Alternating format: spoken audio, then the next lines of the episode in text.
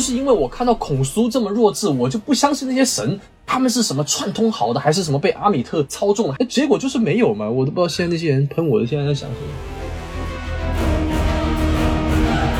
好，欢迎收听新的一集什么电台，我是孔老师。哎，我是小宋。哎，我们今天啊，已经是又来录节目了。啊，我们两个已经很久没有在一起录节目了。嗨哎，这个如果说我们的身体没有在一起，但是我们的精神经常一起录节目，对不对？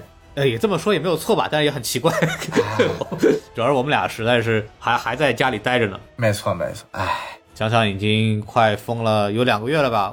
好，让我们快速划过这个话题。那 我们今天讲讲啥电影呢？我们今天就讲一个，就是你看，也跟我们这个现在所处的环境也有关系嘛。我们这个人封在家里边，但是我们的内心非常的渴望自由，然后就不由得想多分裂出几个人格，对吧？我们希望能够把自己的灵魂穿越到另外一个多重宇宙的身上。我们今天讲讲绯红女巫一是吧？哎我们 可以换个话题吧，太太要命了。嗯 对，我们来说说这个月光骑士啊，就说说月光骑士，哦这个当前漫威为数不多能讲的东西。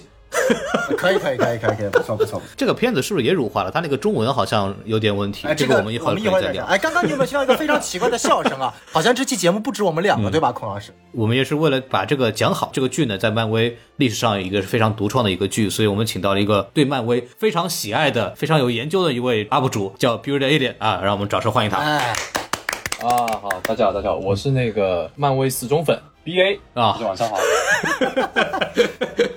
我还记，我还记得那事儿出了之后，这个 B A 深痛深恶痛绝，哎，不止 B A，其实一系列几个吧，跟这个超级英雄有关的 UP 主都发了一些动态，表示跟漫威这种划清界限。没错，没错，我没可我可没这么说啊。没有开玩笑，开玩笑。这个如果去泛用型播客听我们节目的话，知道我们也做了做了那个绯红女巫寻亲记的 前瞻节目，然后在开头我也说了关于这个事情的态度，在这个节目里边呢，我也就不再重复了，就没什么意思。我们这次还是重点讲讲这个剧集。然后我们还是按照常规流程，我们来先说一说这个电影的主创信息。就首先先说一下这个形象的一个创作者啊，这个月光骑士叫道格蒙克。除了这个月光骑士之外呢，他还创作过一些知名的角色，比方说这个什么 DC 的贝恩哦，这断背侠，啊，对不起啊，据我查资料呢，他还曾经在漫威写过上期的故事，反正算是一个在七十年代进入漫画产业的这么一个比较资深的编剧。月光骑士他作为一个较为冷门的角色嘛，所以给大家也介绍一下他的创作者，他应该也算是一个比较年轻的角色在漫画当中，对吧？没错，相对来说是的。然后来说一说本剧的这个编剧吧，应该来算是叫总编剧，叫杰瑞米斯莱特，对吧？没错，然后他可能比较著名的应该是驱魔人，我不知道小宋看过没有？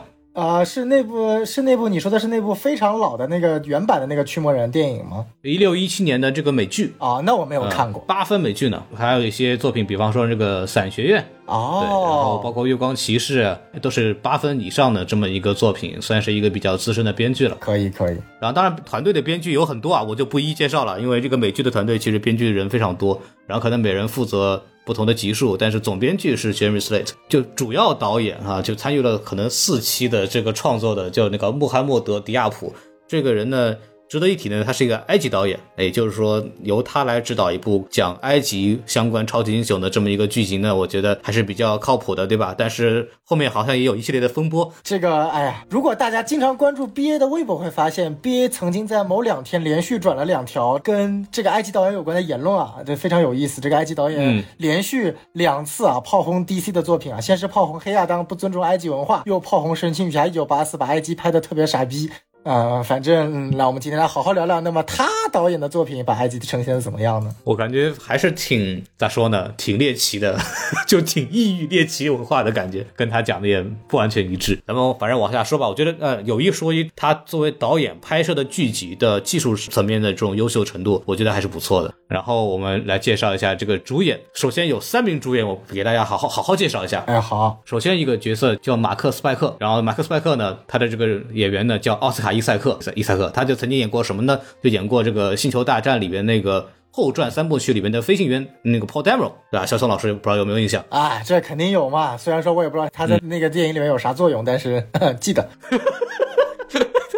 同样演了一个鲁莽的这种军人嘛，对吧？是是。然后，然后说完这个，还有下一个主要角色叫史蒂文·格兰特，哎，对吧？然后他呢也是由奥斯卡·伊瑟克扮演的。这个演员呢曾经演过一个叫《厄崔迪公爵》啊，沙丘里边的那个非常帅气的父亲。爸爸爸爸那副裸裸体的著名爸爸著名肖像画啊，我们说奥斯卡伊赛克有一个外号叫爸爸，就是从这边来的，就是他在里边的那个表现非常的性感，所以就给他了一个爸爸的外号。然后他也因为这个反正出圈了。爸，那是你的爸爸，不是我的爸爸。我的爸爸只有一个，是华纳总裁爸爸。哦天哪，我们的华纳总裁爸爸是不是就坐在我们旁边呢？然后第三个重要角色叫杰克洛克利，哦他虽然戏份不多呢，但他也是有一个著名演员叫奥斯卡伊萨克扮演的。哦哦哦，好好然后呢，他曾经演过《天启》，所以这三个角色呀，哦，懂了懂了懂了懂了懂了懂了。这三个演员的名字都一样了。就奥斯卡伊萨克呢，就是咱们说回来，就是他在这个剧集里边一个人演了三个角色啊，就演了一个正儿八经的人格分裂。这个我觉得看这部剧真的，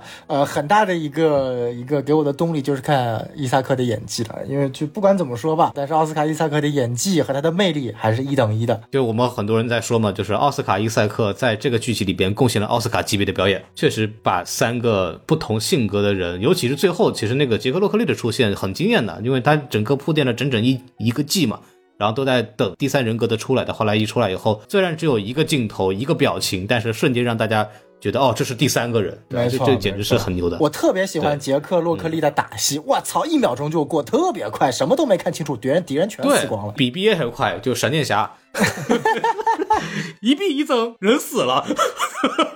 有很多人说，最后看到那个出租车司机的时候都没有认出是他。我当时一开始我也没认出来，嗯，所以这个足以说明他那个感觉真的有道。我们一会儿可以聊聊。那你看奥斯卡伊萨克这个选角，你看就是电影演员级的这个选角，对吧？然后我们就我们说到另外一个电影演员叫伊桑霍克，这个大家应该比较熟悉吧？太熟悉了，《爱在三部曲》系列啊，《爱情启蒙》啊，对，包括前段时间有一个奥斯卡冲奥的，就是一个小孩连续记录他十二年的那个那个啊，那个电影。Boyhood 少年时代你还记得吗？对对对，那个片子也是我印象很深，在演那个孩子的父亲嘛。啊，伊桑霍克是老奥斯卡级别的老戏骨，这个中流砥柱演员了。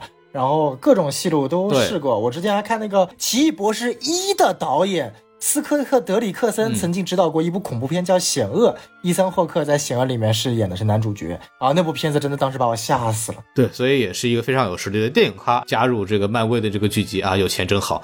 对，然后呃，女主莱莱的这个女演员叫梅卡拉梅，你你知道吗？我还蛮喜欢这个演员的。她还挺符合就是叫什么新时代女性的一种一种感觉嘛，有一种很健康、很阳光的一种美。其实她这个形象、那个感觉跟那个木乃伊里面的女主很像，九九年那个造型其实也很像，就一直让我想起她。哎，我说你们都想多了，你们都想的太远了啊！我我喜欢这个女主，纯粹是因为我有个特别熟的学姐跟她长得很像，所以我比较喜欢这个女主有微信吗？啊。有啊，你的学姐们微信分享一下。长得像很多女演员啊，这我影天台说了好几个版本了啊。对啊，，从目前为止就是已经数了有两百多个了啊。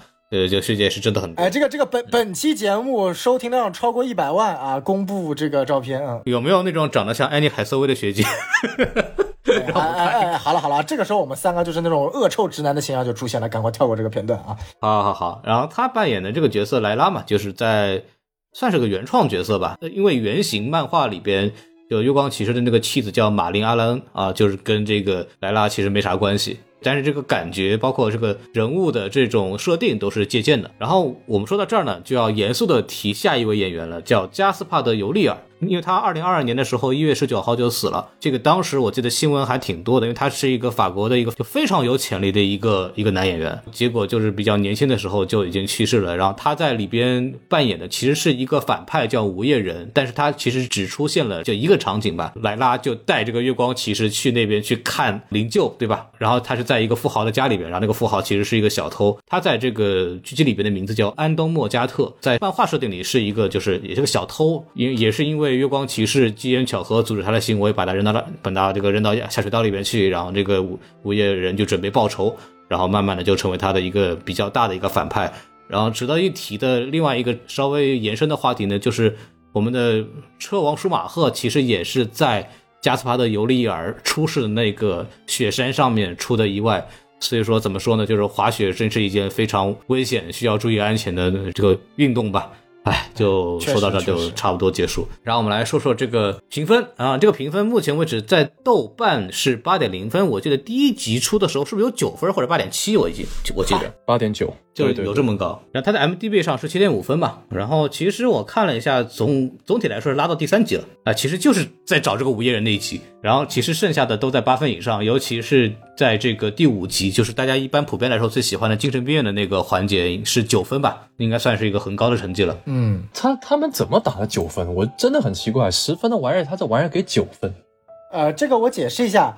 这个 IMDB 它的打分，尤其是剧集的打分，其实相对来说不能叫水分比较大，它就是打分这个区间会比较有争议感。我举个例子吧，绿箭侠基本上每一集的评分都在八分以上，那请问给第五集打九分是不是没什么大问题呢？如果按照这么来来看的话，所以说 IMDB 在剧集上的评分一向是没有任何公信力的，比烂番茄还没有公信力 啊！我就说嘛，就是。明明十分的东西，你给个九分，那不知道还以为是神剧嘛？但你看《月光骑士》，虽然说它已经足够优秀了，但是你给个神剧，是不是有点太太那个？是不是？那九分的电影都有哪一些呢？我就很好奇。那能放在一起吗？这个这个 BVS 导剪版，它 IMD 的评分都已经跌到七点几分了呢。所以说这个 IMD 被打分啊，特别有问题，一点都不公正啊，还是豆瓣比较公正，对不对？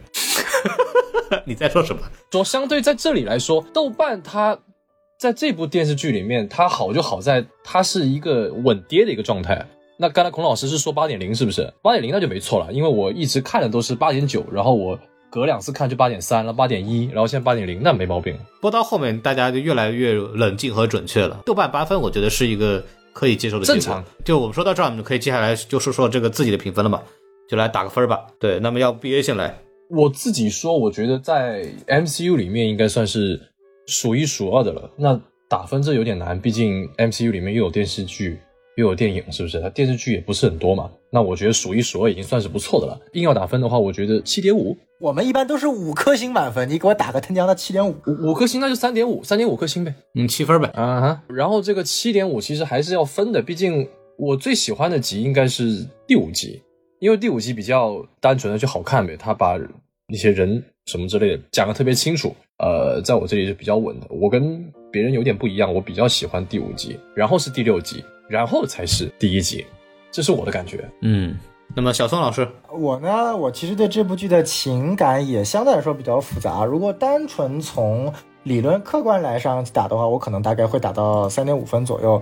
但是第一次刷完之后，后面又把一些片段啊，然后整体又重新回想了一下，我最终可以打到四分的一个分数。再加上这只河马很萌，然后以及奥斯卡伊萨克在。某个脱口秀上现场吉他演奏了一首《河马之歌》，让我彻底爱上了河马这个角色。我会再，我还会再加零点五分，所以我最终给月光骑士打四点五分，这个很高了。你说到这个，我想起那个在很久之前，应该是在《复仇者》上映才没多久的时候，鹰眼不是也唱了一个《鹰眼之歌》吗？对，那个特别好听。我说真的，不输奥斯卡，我就因为那首歌，然后特别喜欢这个演员。但是那个剧集拉了嘛？呃，剧集我都没看完，我只看了两集。那孔老师，你来打分。我其实挺同意。豆瓣的那个打分的就八分，我觉得是一个相对来说合理。我甚至认为八分有点偏高。但是如果你说豆瓣打星的话，我我肯定是给四星的，因为三点五对我来说太低了。呃，演技啊什么都不用说了，我是觉得这个戏还是挺有趣的。他就在讲一个人接受自己的这么一个过程，然后我觉得这个部分其实还对超级英雄来说还是一个比较少在剧集里边去讨论的这个话题。那个剧里边还会有一个大家可以怎么去给给精神病人去做一个关怀的这么一个。倡议啊，总体来说非常正能量，所以我还蛮喜欢的。然后啊，我我说孔老师说这个，其实反而我是给他低分那个原因，因为我一开始也是觉得，哎，他这个是讲自己讲讲自己这个人物的，毕竟他没有跟呃 MCU 有太多的这个挂钩，那他就老老实实来塑造他这个人物就没问题了。而且他又有这么多个人格，那肯定会很有层次嘛。我我确实也是抱这样的期待，但是因为我看到后面，我觉得他呃要讲的东西有点多。比如，其实我一开始大概在第三集还是第四集的时候，那个马克不是因为。史蒂芬和女朋友不接吻了吗？他不生气了吗？对不对？嗯，我本来就觉得，哎，那既然有有矛盾的话，那肯定就要就要去化解它嘛，去解决这一个问题嘛，对不对？虽然他们最后是手牵手是 OK，但是其实这个问题并没有解决吧，对不对？所以我觉得有很多我本来想要看他弄完的解决的这些东西，把把坑填了，他他没有填。然后就是这两个人物，他们为什么在突然在第四集那么好了，对不对？突然要帮你打一下架，呃，我突然要要为了你跳下跳下沙子，然后我要为了你再回来。其实这个对于我来说啊，因为我这个人比较爱死磕嘛，我觉得这个还是太突兀。因为你们前两集才吵架，对不对？怎么就突然呃在精神病意识空间里面，你们就遇到个河马，你们就突然就变得这么要好，是不是？我就觉得有点有点怪怪的。详细的我们还是后面再说吧，好吧？嗯嗯，我是很喜欢第五集他那个处理的，就是最终两个人所谓的变成了一个人，或者达成了一个和解嘛。他所以他的整个人格。嗯，算是比较完全了。咱们先不说那个杰克洛克利的那个人格，那个是一个蛮蛮特殊的这么一个情情况。但是，是，其实我是包括很多的观众，我观察到，其实也是被他们两个的，就是马克和斯蒂文的这两个角色的这两个人格之间的和解被感动，因为。本身史蒂文的产生也是一个马克希望保护自己的这么一个行为嘛，就还挺有意思的这个设定。呃，然后我接着说的话，其实还有这个戏应该是贡献了漫威少见的优秀的打戏，所以总的来说，我作为一个很喜欢动作戏的人，我都愿意给这个戏一个比较高的分数，就是四颗星啊、八分啊，都是我觉得比较好的。所以我们既然把这个打分结束了之后，我们来正式聊一聊吧，因为总共六集嘛，我们也该要不可以先从。比如大家最喜欢的哪一集来开始？然后 B A 要不可以先说？呃，我最喜欢的就我刚才说的，我最喜欢是第五集。啊，其实我真的很希望这第五集它是出现在第三集或第四集的时候，就提前一点讲这个事情。我我不是说他现在剧情是可以这么改，我只是说他如果剧本是这么写，把这个提前一点。这一集史蒂芬和马克之间的关系，以及也讲了他们两个人小时候的关系，我觉得这个特别特别棒啊！又是在心灵世界里面，而且一目了然，我也看得非常明白哦。就像刚才孔老师说的，我我不舒服，我很不爽，然后我受了创伤，我被我被妈妈呃这样子对待，所以我诞生了第二个人格。因为我是一个游戏王粉嘛，所以我觉得这一套其实在我这里，我其实很很吃这一套的。然后到了后面，然后他们两个人呃有这个和解，在我这里也是相当合理的。真的，如果是第五集单单拿出来的话，我是一定会去补完一二三四六的。我也是觉得这集特别好。然后第六集我也非常同意孔刚才孔老师说的，因为确实哎有他不是有些丢飞镖的那些啊丢棍子的，我忘记了忘记了那个。他向后跳了一下嘛，就像蝙蝠侠一样向后跳一下，转身跳那个那个设计真的特别特别好，而且不仅仅是那几个动作特特别好，是整套动作下来是特别流畅的。我我感觉啊，就是第六集和第五集都不像是这个。MCU 的电视剧这个剧这个水平了，为什么呢？因为我当时呃非常喜欢旺达和幻视，但是他们在最后一集两个幻视打架和两个女巫打架，让我觉得特别特别水，就不要再说后面洛基的这个这个法师的打打戏了。所以我对后面的这个月光骑士打戏，经历了一二三四五之后，特别是第五集他们最后打沙子嘛，这个我觉得有点不大好。然后到第六集突然这么高，还有背景不是那个阿阿米特和那个孔苏两个开高达嘛，是不是？其实虽然他们不是说特别的 特别的厉害，对，但是我也很吃这一套，我也觉得可以的。特别是孔苏会闪现嘛，是不是？其实那个挺帅的，我说真的啊。他们不说像在看奥特曼吗？在我这里看也像是特摄，就是两个穿皮套的，就呃 特效，对特效比较比较牛逼一点。然后当然跟那个环太平洋的比起来，肯定不是不是那个那个级别。但是在我这里，其实第五集、第六集真的是。呃，非常不错的。你刚刚 B A 其实说喜欢第五、第六集嘛，然后第五集我其实我最喜欢的是它那个结构，它是那个是三层嵌套了。首先他们在他死掉之后进到的那个跟河马在一个一个世界观里，然后说啊，告诉你你们正在去什么度过这个沙子，然后要去到冥界去了，就那一段是是一个结构。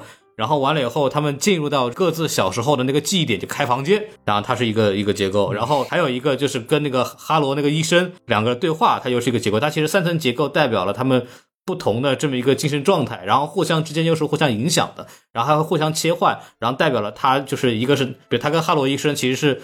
各个人格里面，他内心自己能不能接受这个事情？然后他们去互相去看童年的事情，是在是在这个回忆的角度来去来去做这么一个接纳。然后他们跟河马这个是从事实层面去做一个接纳。其实他用了三个不同的结构来去做了一个人在三重的这种理解上去达成两两个人格的这么一个和解。然后包括他对这个整个布景的设计都非常好，这个也跟这个漫画里边就 V 八漫画里边设计也一样，就他会把他在生活中遇到的人变成他在想象当中的精神病院的各种角色，然后包括他去见到哈罗医生的时候，哈罗医生的这个办公室的布景里边有很多的。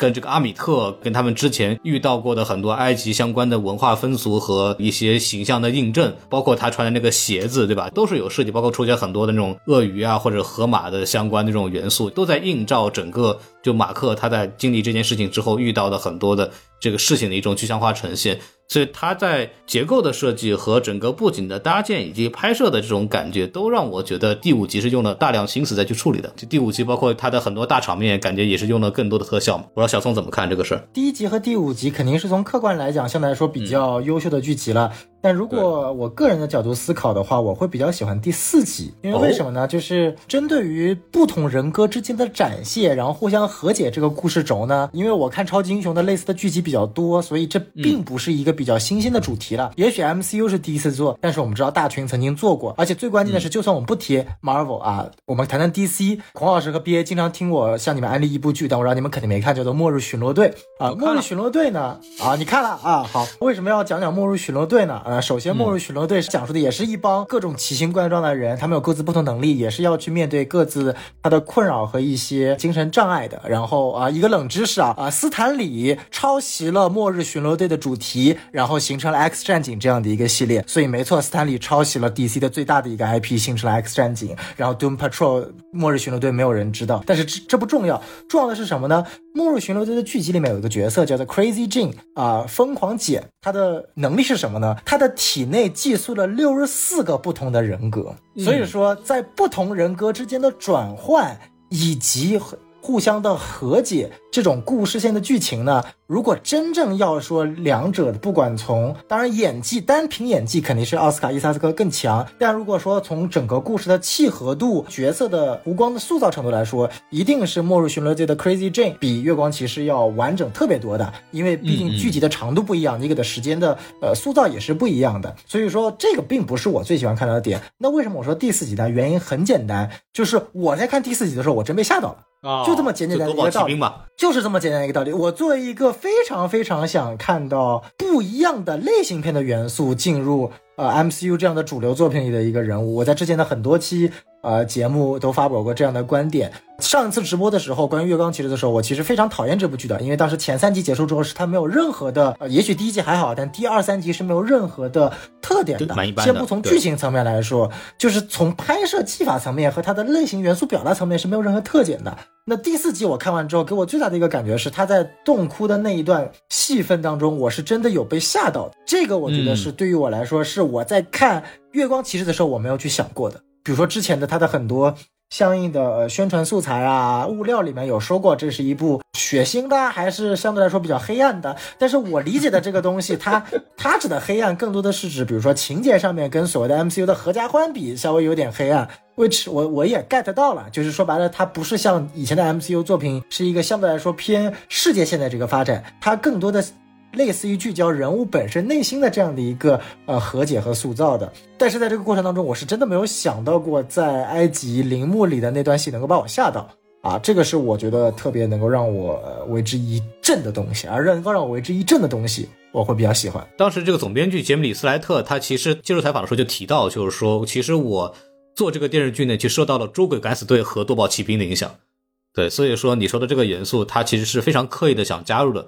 然后包括他当时加入这个团队的时候，跟凯文费基聊说，很多人都在说这是一个白色的蝙蝠侠。然后我觉得这个太无聊了，说我们一定要搞点那个什么黑色的、恐怖的怪物这种东西啊，然后然后来去推动整个剧集的发展。然后凯文费基当时就哎这个行啊，搞吧。他们尽量反正在一个就是电影来说的话，你叫 PG 十三对吧？或者是电视剧叫 PGV 十四，可能就大概是这么一个尺度下就把这个东西给搞定了。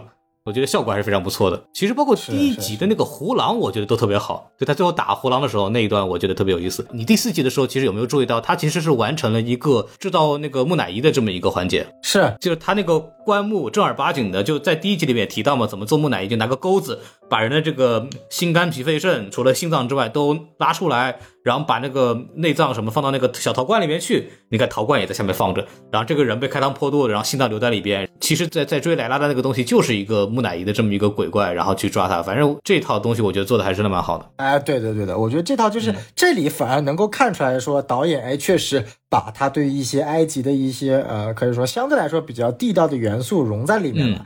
不是像那种呃偏传统的那些啊，纯粹的拿埃及作为皮来去讲个异域风情的异域打引号的那种呃那种好莱坞片子是会有不同的。当然了，只是在这一集我看到了，但是说实在话，其他几集是真的没有看到，反而其他几集会有一些我们可能会常说的一些呃俗套的偏见或者对这些刻板印象。哎，对对对对对。哎，不过它里边其实还有那个包括精彩里边那个赫鲁斯之眼啊什么的。不过那个亚历山大大帝这个，我真的是 有点有点觉得有点，因为在历史上其实亚历山大大帝的墓一直没有被找到嘛。然后他在这个剧集里边是把亚历山大大帝。就葬在了金字塔里边，说他其实成为了一个法老。那么在历史上呢，他确实也统治了埃及，所以说可以说得通。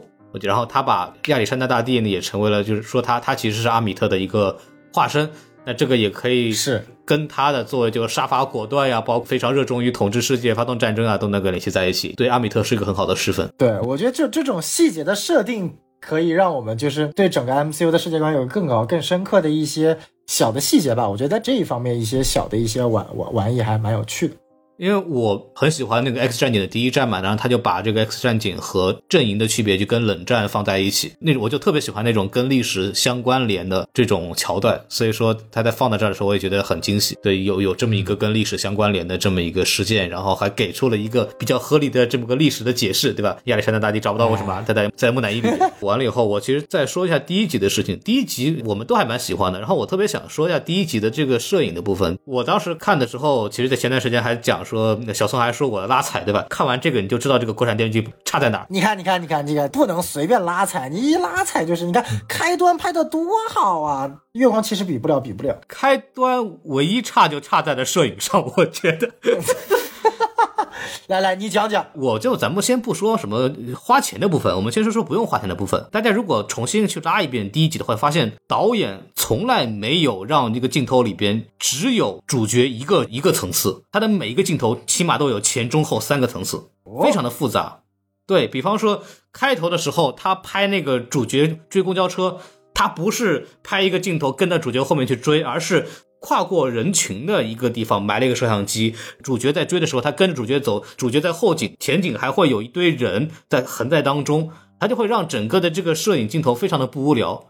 我觉得这还是非常有意思的，包括他在第一季的后半段，因为涉及到慢慢把他的这个身份给彰显出来以后，镜子元素的大量使用。首先，基本的镜头语言嘛，就是验证了说这个人他应该有不同的人格，对吧？后来也验证了，哎，我们都知道他有三个人格嘛。然后镜子也是一个表现出人物的扭曲、精神扭曲，或者他有多重人格，或者他有秘密的一个非常惯用的一个镜头的语言的这么一个设定。但是除了这个之外呢，镜子也给镜头有很深的层次感，因为后期有很多他在这个卫生间里边，因为这个镜像的这个原理，它其实变成了好几层，有好几层那个马克在里边横着，因为有这个镜子的原因。然后包括最有意思的是，在胡狼出现的时候，其实为了塑造这个紧张感，它其实首先它的整个摄影的这个设计都是手持镜头，然后它会时不时的根据主角的动向来进行移动，然后会在某一段时间会形成一个主角的主观镜头，然后它会又会切回来把这个主角的脸又切进去，他不断的在通过这种镜头的移动来去表现视角，我觉得这个也是很有意思的，这个很高级，就他又不用去切景别嘛，比方说我这切一个你的视角，我再切一个他的视角，他不是，他是通过镜头的移动。然后来通过这种根据人物动线的巧妙的这种融合，然后可以把一个客观镜头变成一个主观镜头，然后再切回来，然后它会通过这个整个的节奏，呃，进行一个来回的晃动，来加剧这种整个的设计的紧张感。大家可以回去再看一遍他在后半段遇到胡狼之后，在整个大英博物馆里边的那个那个镜头的玩法，真的是非常有趣，都是让这个剧集就看上去很不一般的这么一个呈现，不得不给导演去加个鸡腿的。大家要听好啊，就是说像这种剧集呢，我们除了看它的剧情之外呢，它的一些拍摄的技。法特点还是需要去好好的研究一下的，所以我觉得其实就像孔老师刚刚所说的，所以这部剧跟很多呃所谓的漫威的剧集或者 IP 作品一个很大的区别是，它确实在一些导演的技法上，或者说是一些拍摄的手法上是有提升的。这个我觉得也是一个非常有意思啊，到时候我们一会儿也可以谈谈，就是说慢慢发现我们之前经常说，哎，漫威的作品更多的是制片人中心制，好像导演没有发挥太大的作用。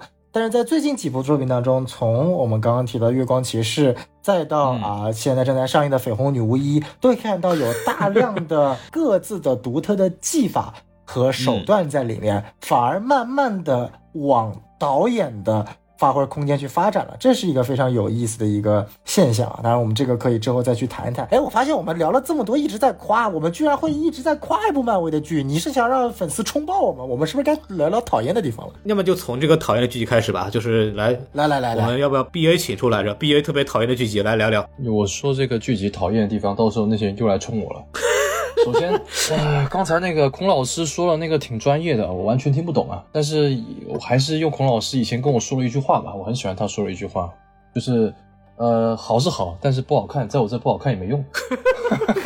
就真的，你那个，那你这个镜头再怎么晃啊，再多他妈几个机位啊，说真的，那个剧情撑不下去也没用，因为这个剧情当时也做视频，我吐槽了很多嘛，有很多的。硬伤啊！其实一开始让我觉得有一点奇怪是女主的登场，因为女主登场她有两次是特别巧合的嘛，一次是就是她第一次登场就开了一个小摩托嘛，对不对？嗯，我当时看到这一幕的时候，我是以为这个女主可能是坏的，就你怎么就就哦你怎么就就就这样开过来了就对吧？然后结果她哦她确实是个好，因为她后面不是还偷了那个偷了甲虫嘛，对不对？嗯、我就觉得这女的肯定是算好的，跟那个孔苏是一伙的。我甚至还猜是不是这个这女的是不是也是孔苏的一个一个走狗？呃，结果她不是。然后还有一次就是在第四集还是还是第三集的时候，他就直接在埃及就拍马克的那个背，说啊嗨，那个就你怎么你怎么找到你在身上你在人家身上打了 GPS 嘛，是不是？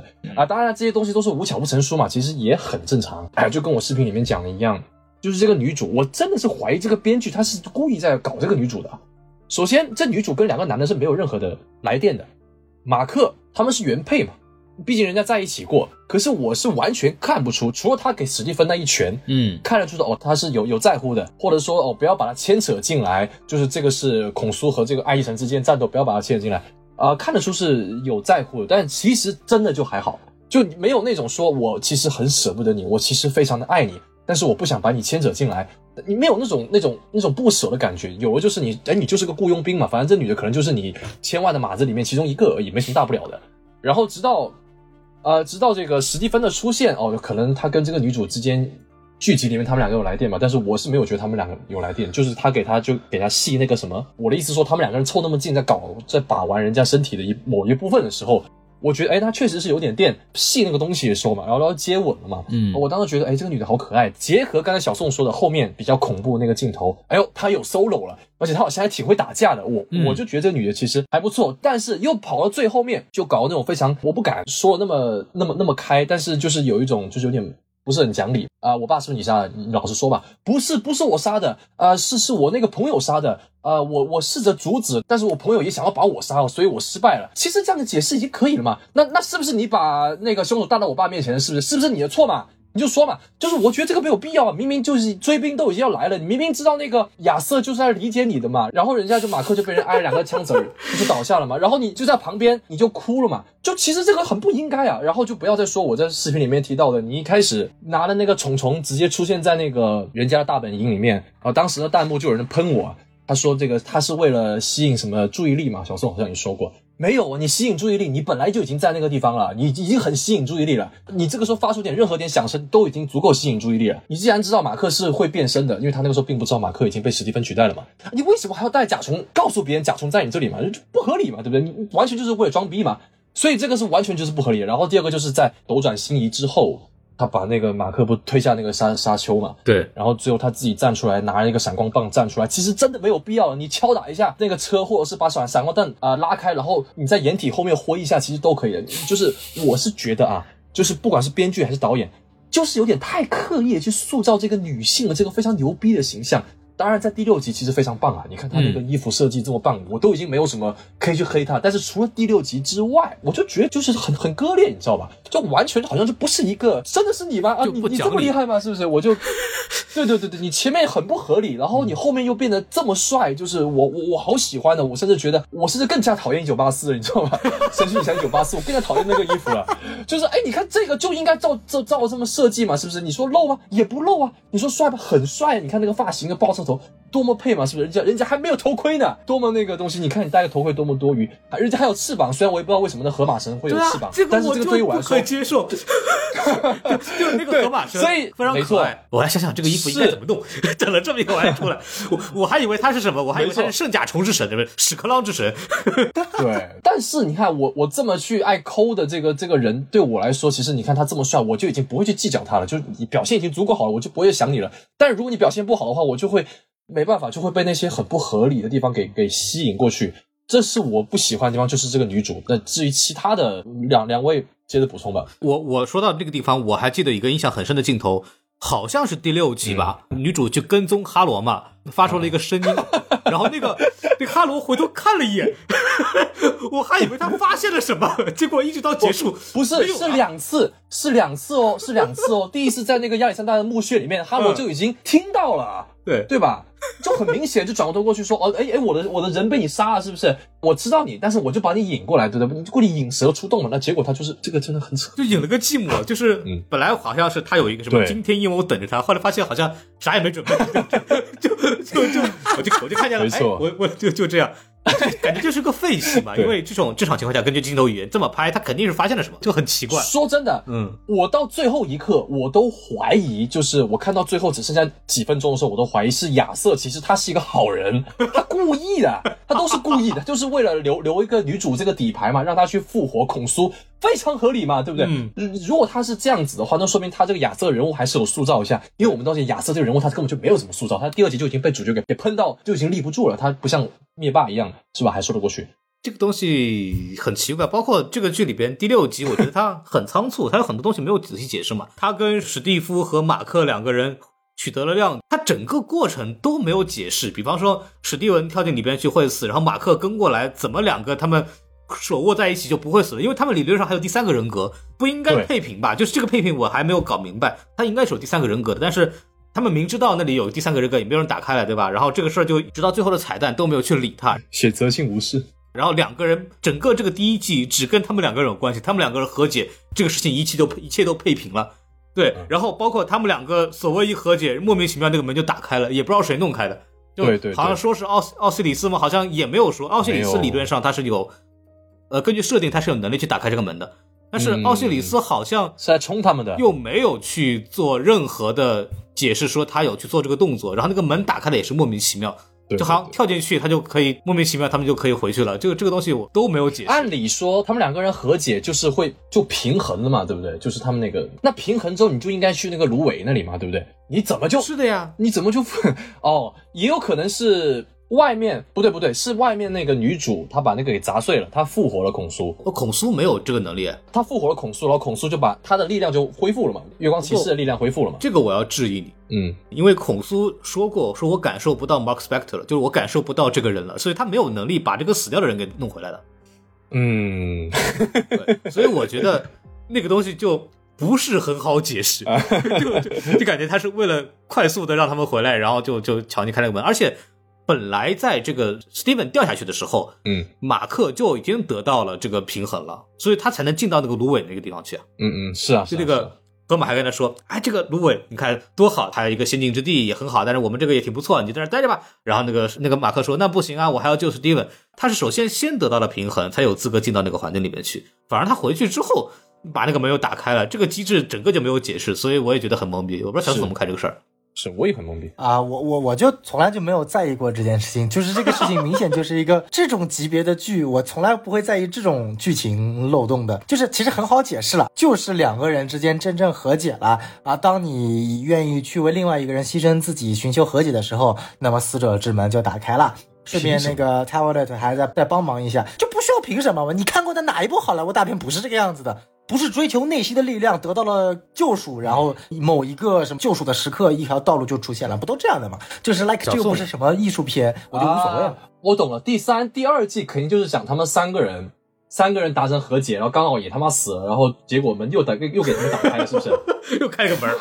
嗯，我是比较介意的什么？我介意的是，比方说它是符合埃及神话的一个设定，比方说我的在死之前达到了一个平静，我有这么一个回到过去的这么一个机制，就他如果有这么个东西，就前提有，我就很接受，我是很 OK。但是他如果不给我这个东西，我就会提出质疑。但小宋那个态度其实就是我无所谓，不在乎，他就回来了，怎么办吧？对，对我来说就落了下乘嘛。我根本不 care 这个东西，为什么？因为比这个崩的东西太多了。你现在去纠结这个神话的内容，你干嘛不去看那些埃及的至高神明都已经崩成什么样子了？连那个东西我都不觉得崩，这个东西对我看来已经没有任何的第六集的上半集，我已经没有任何无 fuck 可言了。服了，对对，对于我来说，有一个东西我曾经有想过的，就是我看完他们两个人挨了两枪嘛，就两枪把两个人格给打死了嘛。然后我想过他们怎么复活，因为毕竟他在讲埃及嘛，埃及就是其实就是一个，它有很多的神话都跟复活有关的嘛，就把你做成木乃伊嘛，嗯，然后把你那些玩意儿都给掏掏出来，然后你复活嘛。我本来是想说，呃，孔苏先恢复了能力，找到他们尸体，然后把它包起来，变成了一个木乃伊，然后等他们两个人达成、达成一个和解之后，他们再从木乃伊里面出来，就从或者从一个棺木里面出来，我觉得这样是比较酷的，因为我比较中二，我特别喜欢。哎，我觉得你这个好哎，嗯，我当时就这么想过，不过他没有这么搞，就挺可惜的。他得需要把这个马克的内脏什么都掏出来，放到小盒子里面，其实也不用掏嘛晾晒干净对，他就只单纯 单纯就是按照孔苏那一套那个特效，把他们用木乃伊这样包起来嘛，也非常酷嘛，是不是？就死去的月光骑士，马克一醒来就跟孔斯说：“我的脾肺肾呐，我的内脏。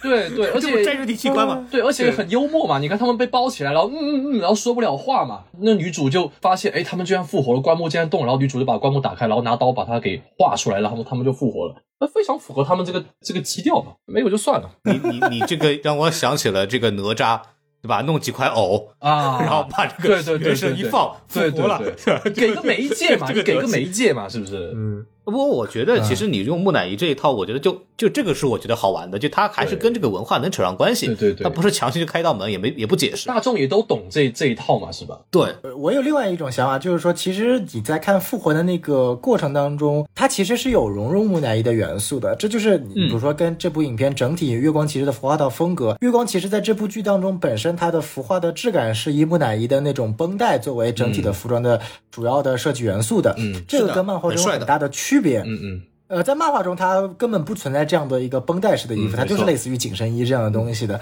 那导演有特意提到过，呃，为什么要把月光骑士就是、呃、这次的服装设计成这种带有木乃伊式的绷带？我觉得一个很大的原因就是，其实契合最后一集所谓复活的一个主题，而且包括最后一集他们复活了之后重新穿上，或者说重新变出来月光骑士那套战服的时候，他其实也是从内而外的那个绷带重新把他的身体紧绷出来的那种感觉。当然了，我觉得 B A 的整体的呃设计的风格和剧情的走向一定会比现在这个要合理的很多的。但是我觉得这个导演怎么说，就是呃他，想其中肯定会有其他的原因了。他有想到，他确实想把木乃伊这样的一个复活的元素给融在里面，但是我觉得他把。传统的埃及神话中的 Duat 这样的一个冥界判定的元素，跟木乃伊这个元素想用某种形式融合在一起，但是融合的效果不是特别好，导致了我们看上去这个东西的感官非常的割裂。呃，这个也是我想要讲的另外一个缺点。嗯这个电视剧我们都说它这么多优点，但是我们都有一个共同的地方，就是它并不是这优点是分散在一二三四五六的嘛，对不对？其实这个问题也是在漫威一系列的作品都能看到，就是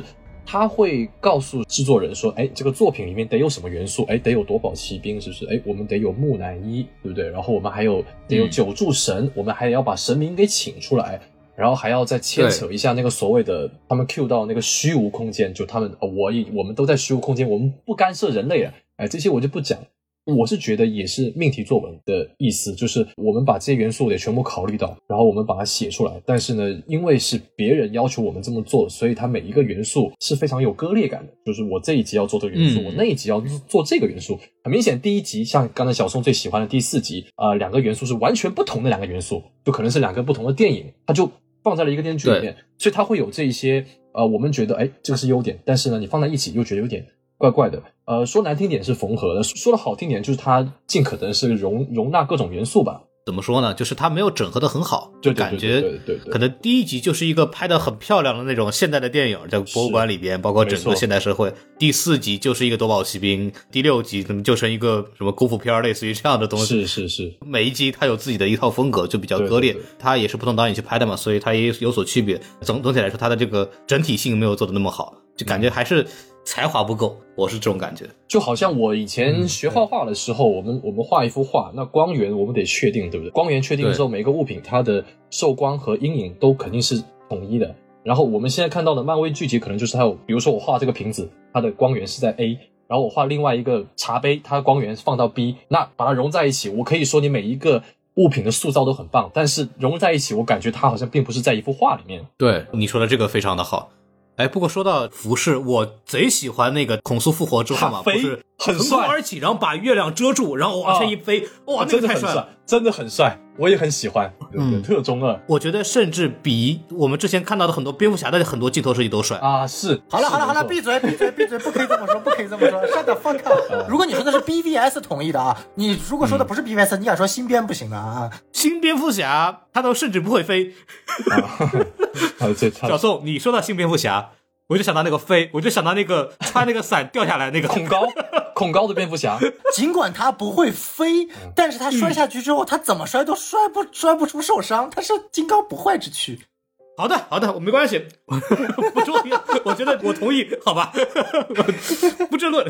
对，但是我还是不得不承认，月光骑士真的是帅。就是我看完以后，我真的对这个角色很喜欢，服装的造型、披风、那个抖的那个样子，包括他在这个夜间在飞檐走壁的那个感觉，我觉得都在一个电视剧的角度来说都做得非常好。它整个设计，哎，没错没错没错。我我我是真的贼喜欢。还有一个问嗯题就是，我们都很同意哈，第六集他飞天的那个把月亮印在后面的那个特别帅，但是为什么会觉得第六集这么帅？是因为我之前在视频里面也有吐槽过，他在第三集吧，他们在拿那个星图的时候，本来马克是被困在那个几个保镖人群中的，然后他们发现那个嗯亚瑟要离开了之后，他不就变身了嘛？变身之后，他就站在那个玻璃的那个金字塔最上面，他根本就不可能跑那里去的。就是我知道你从上面出现很帅，但是你为什么可以在人群中间直接闪现到那里去？我还是那个意思吧，就是说你必须得给他一个这么帅的一个 pose，呃，明明你是在下面，但是你突然飞到上面去。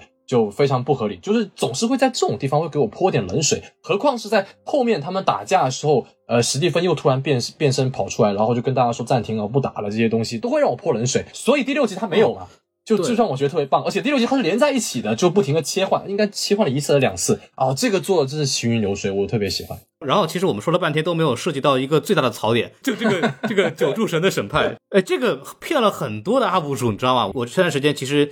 大葱的也看，然后 Lori 的也看，BA 后面才做的没看嘛。然后我还看了一个 UP 主叫王全行，对，然后老王他当时在看这个的时候，就跟很多人说的一样啊，这个我猜有可能是一个伏笔，是因为这个奥西里斯和这个阿米特其实串通好了，所以说审判的非常草率。结果看完我们才发现，他原来就这么草率，是赫鲁斯吧？第六集他们在最后的时候还说，哎，为什么他们要释放阿米特？啊哈，这个就很离谱，就感觉那个诸神完全都没搞懂怎么回事儿。哈托尔还白了他们一眼，我是看完第五集之后写那个文案的，然后我为什么没有像其他 UP 主那样猜呢？一是因为我没看过他们说什么，二是因为我们看了这么多漫威了，Come on，不要老是把它往大气层去抛。就因为我刚才也讲了，我对于这个女主她有很多很奇怪的不符合逻辑这种行为，呃，然后再跑到这个大神这边理解，我也不认为漫威能够聪明到是设了一个套什么之类的，所以我就直接在视频里面说，我说你们啊这么牛逼呃这个出现，然后啊搞一个金字塔内部挺唬人的，噱头挺大的，我就觉得漫威就没那么牛逼。所以我就是要去吐槽他，我说你把这个几个这么牛逼的神给搞得这么弱智，是不是？明明就没有什么证据，你孔叔就敢来开庭，还搞一个日全食这么大的一个手笔，是不是？那么你孔叔你这么牛逼，你怎么老是搞这种奇奇怪怪的这些事情呢？对不对？你没有证据，你怎么敢去那个？你连说话都都不流畅，你知道吧？就很很奇怪，你在这个 你你在这个埃及金字塔里面的时候，你应该单独跑出来嘛，讲话你就不能有点逻辑嘛？他就应该雇个律师，对，对对对对对。他就不应该自己就啊。史蒂夫还还比他还强点，史蒂夫还在聊，还怎么怎么回事，是不是？啊。然后孔苏一一附身啊，他们就是坏人，啊气死我了！你们要搞定他，强制去 去降智嘛，就是因为我看到孔苏这么弱智，我就不相信那些神他们是什么串通好的，还是什么被阿米特操纵，还是跟那个什么哈罗给呃联系好的什么之类的，我就不信。那结果就是没有嘛，我都不知道现在那些人喷我的现在在想什么。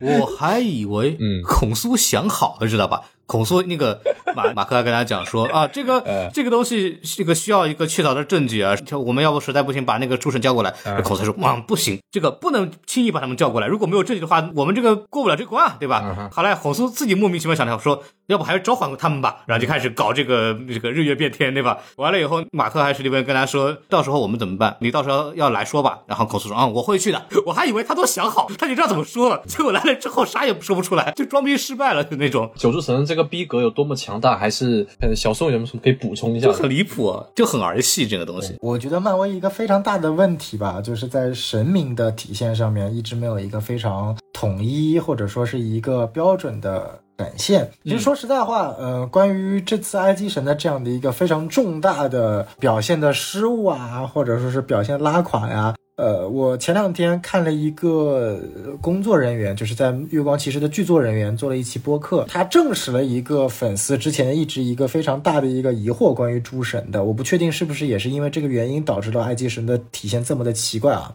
就是本身剧集里面是会有暗示的，跟雷神四的大反派屠神者戈尔是有联动的，嗯，这也解释了为什么埃埃及神来的不全，还不全。他只剩下了奥西里斯、伊西斯，然后荷鲁斯，还有呃爱之神，呃，其实基本上就剩下这么几个人了，非常少。说那其他的神去哪儿了？然后他也没有很多的解释。你可以看到这些神就相对来说，感觉自己都保护不了自己，也去懒得管人类了，然后也更不想去管什么阿米特了，就感觉他是一个完全无暇顾及身边其他事物的一个存在。所以说，如果说从这个点解释的话，有可能，因为当时说他们整个内部对于整体每个作品的时间上线的时间有个重大调整。当时呃，编剧已经不能够知道说《雷神四》到底是在《月光骑士》之前上还是之后上。那为了保证整个剧作的统一性，那干脆把所有跟屠神者高的部分全部都砍掉了。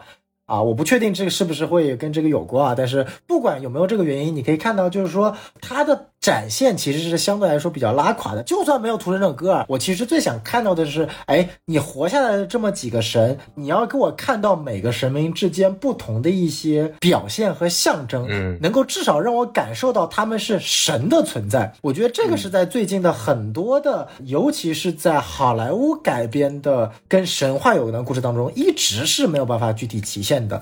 我不知道大家有没有看过很多跟希腊和埃及有关的一些神明在好莱坞的体现了。有部电影叫做《埃及诸神》，就叫《God of Egypt》，拍的贼烂贼烂的，讲的是赫鲁斯的故事。哦，对，我好像知道这个，你知道 的，二零一五年一部超级大的大烂片我，好像也知道，我好像也知道。很多人讲过，对，对，反正非常烂。然后关于希腊诸神拍过两部《诸神之战》和《诸神之怒》啊，讲的是半神珀修斯的故事，也拍得非常烂，就是那种像游戏改编的那种感觉。这扎导的正义联盟不是为了黑扎导啊，但是确实说我非常不喜欢里面几个神，尤其是宙斯啊，就是我感觉宙斯完全不像宙斯，像是海格力斯，就是他完全没有诸神之王的感觉，他就是一个他妈的大力士，不是工具人，他的塑造是往海格力斯大力神的方向塑造，而不是往宙斯的方向塑造的。这是对于作为一个神话的爱好者，说的难听点，这就是对一个别的文化的一种莫大的不尊重。然后这部我最无法理解的是，作为一个埃及的导演，你为什么把自己一个埃及的神话拍的这么的垃圾？你好歹给我体现出来这些神有一些特质，或者一些他们的一些特点吧，看不出来。我只能知道这些神都非常的偏执，然后爱神跟孔叔是有一定的这个其他的一些私人关系的，其他我什么都看不出来，这些神是没有任何的特点的，我觉得这个是非常非常非常可惜的。对他们连特效都懒得做。我有个其他的看法，简单的说一下扎导那几个神吧，因为他们那几个神在我看来，一并不是我偏袒他，而是我觉得他塑造的神，他并不是一个完全体的一个状态，就像对面达克赛德一样，大家都不是处在一个究极体状态。我是一个在成长的神，或者说你对面的达克赛德也是一样的，就他现在的一个宙斯，可能还真的就只是一个比较年轻版的宙斯，从海格力斯慢慢升级到宙斯，我是这么看的，这是其一。然后其二，呃，那关于月光骑士那几个神呢？其实我觉得他们不是不会做，他们就是割裂感。因为你我们看第五集不是没钱，就是想象力有限。第五集我们看到他不是给讲了一个起源故事嘛，孔苏和 马克之间他们两个人是怎么相见，然后怎么赋予他力量了嘛？那个时候的孔苏，你觉得那个花特效吗？它就是个雕像，对不对？他那个雕像是做的特别好啊，嗯，就有一个非常高高在上的嘛，然后又很神秘，对不对？又很强，对不对？人家还没动，就只是靠个配音就行了。你做个三 D 建模，然后渲染一下，那感觉就出来了。我本来就觉得，如果你真的没有办法去把其他的这几柱神给做那么好的话，你不如就跟孔苏一样，你进到这个神殿里面就摆那几个雕像上去就行了。然后你亮一下眼睛，一个红的，一个绿的，一个蓝的，是不是？其实那个气氛到就行了。或者像啊，呃《正义联盟刀剑版》里面不是有一个达克赛德和那个迪萨德从那个那个石碑里面出现那个特效嘛？你们还记得吗？来了，但是他又没有完全来那个形象。其实放在月光骑士里面这里，如果你真的没有什么钱，或者是你没有什么想象力去塑造他这个神的话，你不如就做一个是在一个雕像上面的，他不能移动，但是他会有一张脸，或者是有一个比较抽象的一个形象出现，你维持这个神秘感，我觉得特别不错的。然后第三点就是，刚才小宋说为什么他们在塑造这个神的方面，呃，总是有点有点怂吧？我是这么想的。首先，神他必须是一个天花板级别的，对不对？然后我们也看到 MCU，不管是在这个永恒族里面这个天神族，然后还有这个各种文化搞了各种神，呃，哎，现在又搞埃及神，是不是？还有这个雷神所有的这个北欧神，对对对，他们其实很明显，他们就是要搞很多文化的神融合在一起。但是呢，如果要这么弄的话，你不能不能搞那么多天花板，对不对？如果一个动画片里面出现了一个天花板，那你最好确定它它一直都是天花板啊、就像《秦时明月》的葛念一样，我不知道你们有没有看过《秦时明月》，这个天花板必须得一直得是，不然的话它一直被超越的话就会崩，战力就会崩。所以漫威可能是考虑到了这个，或者说他们考虑，但是他们做不好，所以他们故意把这些神都弄得笨笨的，就是不要弄那么聪明，不然以后就不好不好改了，你知道吗？不，那我们到时候要比说，哎，是北欧神厉害，还是还是希腊神厉害，还是他妈中国神厉害，还是埃及神厉害？我们就这样就会有问题。所以我觉得他们漫威是故意的让他们的这个上限弄得比较低，就笨乎乎的，就可能蹭一下就行了。当然，这也是我认为他是只是借了埃及这层皮来讲一个精神病的故事。哎，我也是这么想。小宋那个说的是宙斯的这个形象就不太像一个就是诸神之王的这种气势。是这样，这个说一下，作为一个神话爱好者，你是不能以他在成长的这个模式去讲宙斯这个塑造的。如果说说宙斯是在成长，从海格力斯到宙斯这个情况，相当于说玉皇大帝也在成长的过程当中，从孙悟空变成玉皇大帝，就是这个是完全他不符合他这个神的描绘的。宙斯在整个成长历程中没有存在过海格力斯这种大力士的形象造型。当然，我觉得这个不是重点，重点是什么？我从来不认为应该把神塑造的是天花板。怎么样才能把这些神塑造的好玩？就是要把它塑造的像人。就这句话听起来很奇怪，但是神把它塑造的像神，反而就不像神了。因为这些神本身来说，如果了解一点，像什么希腊神、埃及神、北欧神，每个神他娘的都是一个有点偏执狂的人，他都不是这种所谓的真的至高神。而且我们知道，真正所谓的至高神，你像什么永恒族啊、天神族啊，那些是属于他自创的。反而这些以传说神话为灵感来源而改编的这些地球神，从来都不是在战力天花板级别的。就是我希望看到的是，你不需要展现很多的力量感。就比如说宙斯，你不需要放闪电，或者说你这个孔叔，你不需要给我展现出你有多强大的能力。宙斯，我一定要大胡子，一定要放雷电啊！海蒂斯，我一定需要有黑翅膀，像像个冥王一样，不需要，这些都是非常非常，呃，好莱坞已经灌输了无数遍的那种刻板印象了。神话也是有刻板印象的，这就是被好莱坞灌出来的。我希望看到的是这些神他背后的性格塑造的特点是什么？就比如说奥西里斯，他需要塑造就是偏执的、执拗的。其实用那种非常非常小的几句台词就能够体现出来不同神之间的特征，就是这种小的一些对话是非常非常有意思的。比如说，DC 在睡魔里面也有北欧神，DC 在睡魔里面的故事是拿北欧神、希腊神、埃及神、天堂、地狱、秩序领主、混沌领主这几个所有的天花板级别的人全部聚在了一起，讲了一个非常完美的。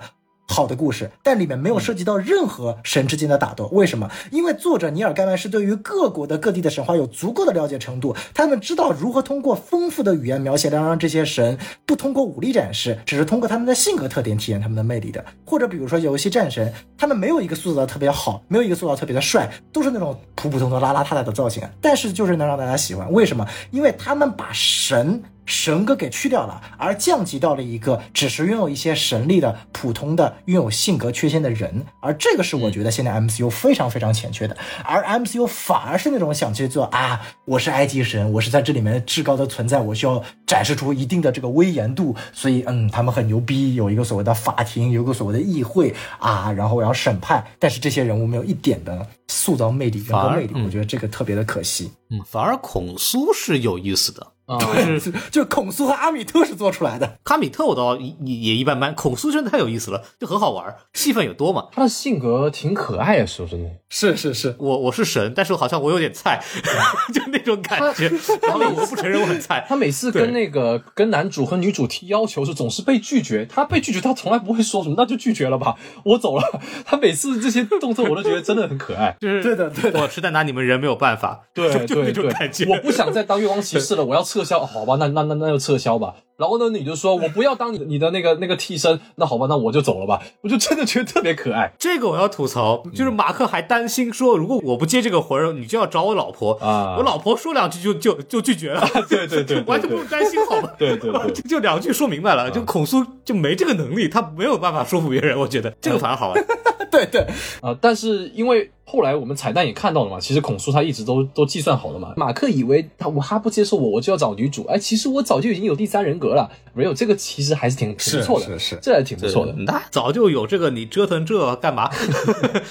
对，孔叔就能体现出来，他既有像人一样的一些性格缺陷或者比较有意思的点，但是又体现出来他作为一个神，他有很多的思考周全。尽管看起来整个剧集他很傻，但最终他还是最后的赢家。哎，我觉得孔叔这个形象是立确实反而那些比他级别更高的神太垃圾了。嗯，没错，就是孔苏他有那种小装逼，我是个神嘛，我可以斗转星移，对吧？哎是，还是忍不住要转一下。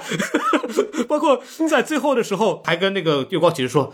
我仍然还是夜行之神嘛，我还可以帮你转吗？卡过来了，对吧？这个他还他有那种显摆的那种心态在里头，很好玩。对对对但比方说在审判的时候，像奥西里斯啊，包括像什么伊西斯啊那些神，就完全没有性格和特点，就纯工具人。是一点意思都没有。其实他们台词也不少了，就好的编剧的话，两三句台词就能把这个人物的性格给点出来，他完全没有。对啊就纯工具。然后这个审判又纯没有意义。当时孔素就应该去把那个姑美们给他找过来，帮他打，肯定铁赢好吗？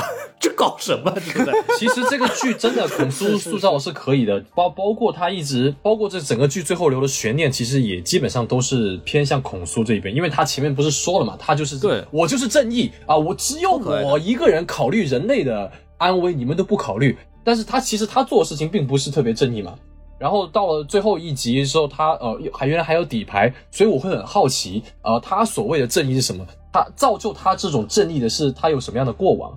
包括他跟那个女神之间的东西，可能是我第二季会比较期待的。虽然我好像我问过小宋是不是他没有说那个 Moonlight will return，没有。会有第二季的，为什么呢？因为在原先的第六集的预告写的是剧集的最后一集，啊但是现在改成了第一季的，就是原来从啊 series 啊 finale 变成了 season 啊 finale。啊啊啊，可以可以，可以就是本来说是说我们这儿就季中了，对吧？然后现在后来发现，对啊，这是我们第一集结尾啊，大概这个意思。对对对，嗯，因为它本来是按照限定剧来去报的，包括还去报了艾美奖的限定剧的那个评奖嘛。当然从目前的可能它口碑来看，它应该要拉，肯定要做第二季的。对，或者直接进入电影。我们既然说到这个孔苏，他塑造的不错啊，所以相对来说，那个阿米特其实是特别烂啊，没有什么没特没什么东西对，没什么东西。他除了开高达之外，他的那些什么动机，我前面也讲，他就直接被他不就是说为了要在所有人犯错之前先那个嘛？当时我在群里面也跟你们讲了，我要找哪哪一些电影是讲这个，其实有太多了，都是讲这个的。我要在你犯错之前制裁你，然后手术派报告。对，然后在那个第二集里面，不就被那个史蒂芬给给给嘴炮了嘛？说，哎，那如果是一个小孩子嘞？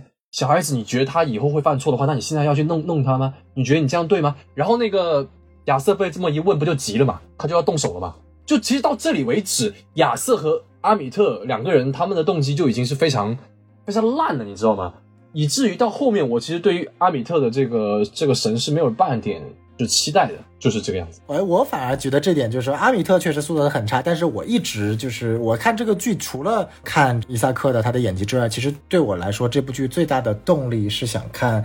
啊，伊森霍克演的这样的一个 Arthur Harrow 这个形象的反派，他是如何塑造的？我不知道两位还记不记得整个剧的第一幕场景是什么？是这个反派穿拖鞋的这个镜头。我其实看到最后一集的时候，我一直都在想，第一季的这个镜头它到底代表了什么意思？这部剧集 Arthur Harrow 这个角色呢，他在原著漫画里面是一个只登场过一期的非常非常小的角色，就你可以把它当做一个完全原创的反派来说。那为什么选择这个反派呢？这个导演其实是想表达一种东西，他不是想表达一种纯粹的正邪大战的这种感觉，而是他想去体现出那种偏邪教头头的那种很阴的感觉出来。而其实伊桑浩克演的亚瑟在前几集是有这种感觉的，包括从第一集，他把碎玻璃穿在脚、脚脚上那那那个整体的塑造，我觉得嗯有道这个角色有戏。对。甚至到了最后一集，阿米特跟亚瑟说：“其实你不够格，我评判下来，你连你自己他娘的都是不平衡的，你还想做我的替身使者？你别想了。嗯但是在这个之后，亚瑟依然勤勤恳恳的执行阿米特的计划，就是让我感觉到，就是尽管他作为一个反派。或者说他的篇幅很小。其实你会发现他这个角色的戏份很小，但是我能够感觉到伊桑浩克想把他做出那种异常偏执 那种反派角色，而这种角色的塑造其实是在漫威的故事里面是很少的。也许你说灭霸是这种角色，但其实灭霸更多的是那种偏外星人的，或者说是跟我们现实生活中比较呃无法太共情的角色。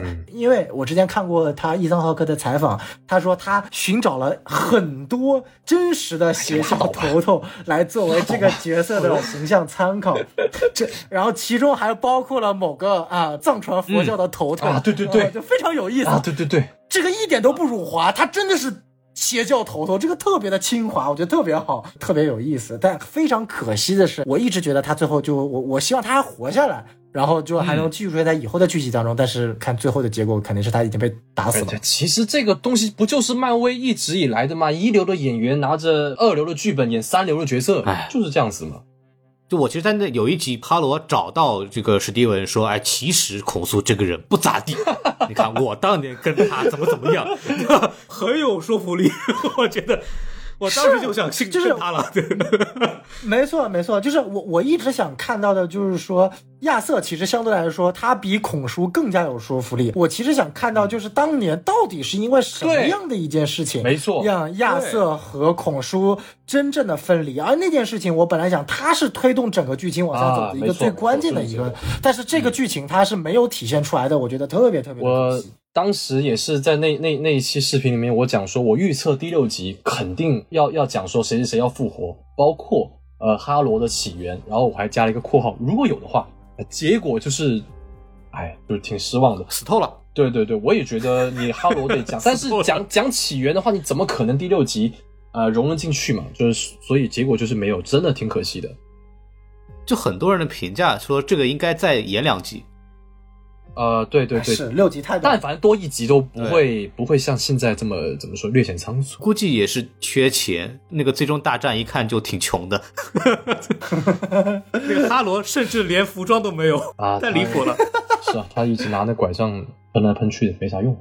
对，刚刚我们就说到诸神的这个审判就贼离谱这个事情，其实刚刚也聊了很多，就是什么神应该什么样子的。其实我们要不就趁此机会给大家简单的科普一下，还专门查了一些，对吧？关于这个九柱神的一些东西。其实整个的埃及神话的这一套东西非常的复杂，包括我们刚刚看到在剧里边就提到了，就比方说泰夫努特有奥西里斯有伊西斯，但是其他的一些神，包括荷鲁斯，都不是传统的埃及九柱神里边的这个体系。所以我觉得，要不就在这里就给给大家稍微科普一下，真正的这个九柱神里头到底有谁，对吧？可以可以可以，就你看，首先根据这个大的设定呢，埃及的九柱神体系呢是比埃及整个比较混乱的神话体系里边相对来说比较成系统的。就讲的就是什么呢？就是它的核心点叫太阳神拉，就这个人叫拉。对，然后当然他后来也跟那个其他的，比方说造物造物神阿图姆结合在一起，变成同一个形象。总之来说，应该算这个体系里边的一个叫至高神明，你可以理解为宙斯，啊，我想问一下，拉和安拉有什么关系？不细讲了，好吧？那另外这个这个很很危险，穆斯林的事儿我们就不提了。呃，咱们咱们说回来，就是整个的九柱神的体系，其实就可以理解为太阳神拉的一家人。首先，这个九个人大概是谁？给大家简单介绍一下。太阳神拉是第一位，空气之神修，然后湖泊女神泰芙努特，天空女神努特，大地神盖布，冥界之主奥西里斯，也就是在这个电视里面出现过的，还有那个丰饶女神伊西斯，是他的那个妻子，也在电视剧里出现过了。还有那个风暴与沙漠之神赛特，这个在漫威的九柱神里边也出现过。然后还有一个就是这个死者的守护女神叫奈芙蒂斯。这九个人呢，构成了传统的埃及的这个不好意思了，没有，我想到 Netflix，没事，你接着说。然后 Netflix 回来，这九个人呢构筑了传统的这个埃及神的这个九柱体系。然后在这个神话里面，比方说我们刚刚提到电视剧里边的那个九柱神赫鲁斯呢，其实是奥西里斯和和伊西斯的这个儿子。然后后来在这个神话里边也成为了一个国王嘛。然后埃及的神话里边也是埃及法老的这么一个象征啊，所以我们可以看到在法老的墓里边可以看到赫鲁斯。对，然后包括剧里边也提到的那个死神阿努比斯，虽然他没有出现，但是他的雕像在里头。他其实是奥西里斯和那个纳福蒂斯，就是死亡之神纳福蒂斯的儿子。所以说阿努比斯呢，也成为了就掌管这个冥界的这么一个，就刚刚小宋说的这个撑羽毛和这个心脏的这么一个人士。但是赫鲁斯和阿努比斯呢，其实理论上都不属于九柱神体系，他只是九柱神的这么一个后裔。然后我们很多人就问了，那个孔叔孔叔在这个里边那么重要，是不是九柱神呢？哎，孔叔他也不是，对吧？他其实是这个三连神的这个体系里面的人。为什么呢？是因为孔叔包括那个阿蒙和姆特三个人呢，他其实是以前北非一个城市叫迪比斯城的这么一个神灵，底比斯城的这么一个守护神。所以说这三连神呢又称为迪比斯三连神。那么后来慢慢的，随着底比斯贵族在政治力量整个的崛起呢，底比斯后来成为了这个埃及的首都嘛。所以说呢，整个三连神的这个体系呢，又并到了整个大的埃及的这个神话体神话体系里边去。所以说孔叔呢，也成为了一个埃及神话里边非常重要的组成部分。包括那个很多人问那个埃米特是谁？埃米特其实是阿努比斯的那个宠物，他其实不是个神，对吧？你看这个电视剧里边，他们都说对吧，这是一个很牛的神，怎么怎么样？那其实他就是宠物。就在这个设定里边，它是一个鳄鱼头，然后那个狮子上半身和河马下半身的这么一个怪物。它负责干嘛呢？就是这边阿努比斯审完判以后，说你这个看那个那个心脏保不保熟，对吧？保熟这个好人，对吧？你许芦苇荡转一圈，如果你不行，对吧？然后你就会被阿米特给给吃掉。哎，大概是这么一个。阿米特其实是用来吞噬那些坏人的灵魂的，所以这个呢，到电视剧里边展现的就比较好。其实除了这些人之外，还有两个神。也属于一个在电视剧里边很重要，但是在九柱神里边没有不存在的。就首先是那个哈托尔，就所谓跟孔苏很有关系的那个音乐和爱神，他在埃及神话里边呢，其实就是跟女性有关的那种美好事物相关的东西，都跟他有关。对，传说当中呢，他其实是赫鲁斯的妻子。然后我们大家都很喜欢的那个小河马塔沃瑞特啊，耳朵动得太可爱了。然后他在 埃及埃及神话里边确实也有真的存在。然后它里边的形象呢，应该是就是河马头、狮子脚和鳄鱼背部和尾巴。然后它因为长得跟河马是一样的，所以说肚子很大，然后也会被这跟生育联联系在一起。所以说在电视剧里边提到的这几个神呢，他们其实不全都是九柱神，跟这个电视剧里有不一样的。然后反过来说，在漫威的漫画里边，其实也是有九柱神的，而这个九柱神呢，跟电视剧里边跟埃及传统来说又不一样，它是第三个体系，这个又很复杂。这些埃及神呢，在漫画设定里边呢，其实是首次出现在一九四二年的一个美国队长里边，然后他们。跟北欧的神话在漫威里边又很像，其实他们也是类似于一个外星人的设定，在那个赫里奥波里斯这个地方，他们其实就是相当于是一些外星人住在一个星球上，然后也可以通过某种像彩虹桥一样的这样一个东西叫诸神之路，然后可以去跟地球进行这么一个连接，然后他们自己说就很不喜欢去地球的，然后主要是通过找化身的方式来去像那个孔苏一样进行跟地球的这么一个沟通。然后在整个的这个漫威的体系里边，这个九柱神呢，除了就是奥西里斯啊、伊西斯、赫鲁斯、阿比努斯和孔苏这几个我们刚刚知道的人之外呢，他还有这种什么索贝克，埃及神话里边其实是鳄鱼神，然后他其实又是个尼罗河的这么一个始作俑者，还有那个巴斯特，巴斯特就是大家很熟悉的黑豹，豹神就是巴斯特。还有那个什么塞赫美特战争之神，呃，太阳神的女儿，就那个长得跟狮子一样的。还有那个托特，托特其实在这个埃及的传统神话里面，他其实是一个书记员，然后他是在那个奥西里斯他们这些神审判别人的时候做记录的，就那个法庭那个笔记员。还有这个什么贝斯小矮子是做那个儿童保护神啊，包括他在埃及那个家庭里边经常会贴在那个婴儿房的那个地方。还有这个赛特，之前在传统的这个埃及九柱神里边本来也存在的，就是因为埃及的这个神很多，然后不同的文学作品借鉴的这个体系都不一样，所以就会发现非常混乱。三版九柱神各都不一样，还各有重合。大概是这么一个逻辑。这个我补充说一下，就是大家知道，目前世界世界文化神话体系当中主要有四大神话嘛，这个凯尔特神话、埃及神话、希腊神话还有北欧神话。那埃及神话相比于希腊和北欧神话来说的话，其实是相对来说被好莱坞荼毒的比较浅的一个神话故事啊，也得益于埃及神话相对来说比较比较复杂和混乱吧。刚刚孔老师也提了九柱神这样的一个设定呢，不管从我们的剧集到漫画到真实的神话故事，是有相对来说完全不同的这样的一个设定的。但是像埃及神话这样的一个故事当中，不同的神话故事它是有同样的一些特点的。比如说刚刚孔老师提到九柱神，九柱神它今天有个非常协同的关系是什么？就是他，就比如说太阳神阿拉拉，他造出来了空气之神和火波女神，被称为了第一代神。然后空气之神、火波女神作为姐弟，咔咔咔咔又互相结合，生出来了天空女神和大地神。然后天空女神和大地神再次作为姐弟，咔咔咔咔咔咔生出来了奥西里斯和伊西斯。然后伊西斯和奥西里斯又结合了，没错，他们不仅结合，然后兄弟之间还乱伦了。就比如说奥西里斯最后还生出了，还跟奈芙蒂斯搞不清楚，生下来了阿努比斯，对对对导致奈芙蒂斯的丈夫赛特特别生气，一怒之下干死了奥西里斯。但是奥西里斯和伊西斯他们真正的儿子赫鲁斯又干死了赛特，成为了真正最后的神王。这他的故事非常非常的混乱复杂，这也是为什么说我特别不喜欢好莱坞他去呃刻板印象做出来各种的神话故事，因为这种流行文化对于这种传统神话的入侵，会导致大家对于神话故事有个非常不一样的，或者说非常错误的理解。举个例子吧，现在所谓的九诸神体系已经被漫威确诊成这样，都已经不算什么了。我们就拿北欧神来看，现在有多少人真正意识到洛基其实并不是跟托尔是同一代的，洛基其实是奥丁的血兄弟，嗯，已经基本上没有人知道了，大家都认为洛基跟托尔是同一代的。然后再请问，有多少人知道弗兰肯斯坦不是怪物的名字，是制造这个怪物的博士的名字？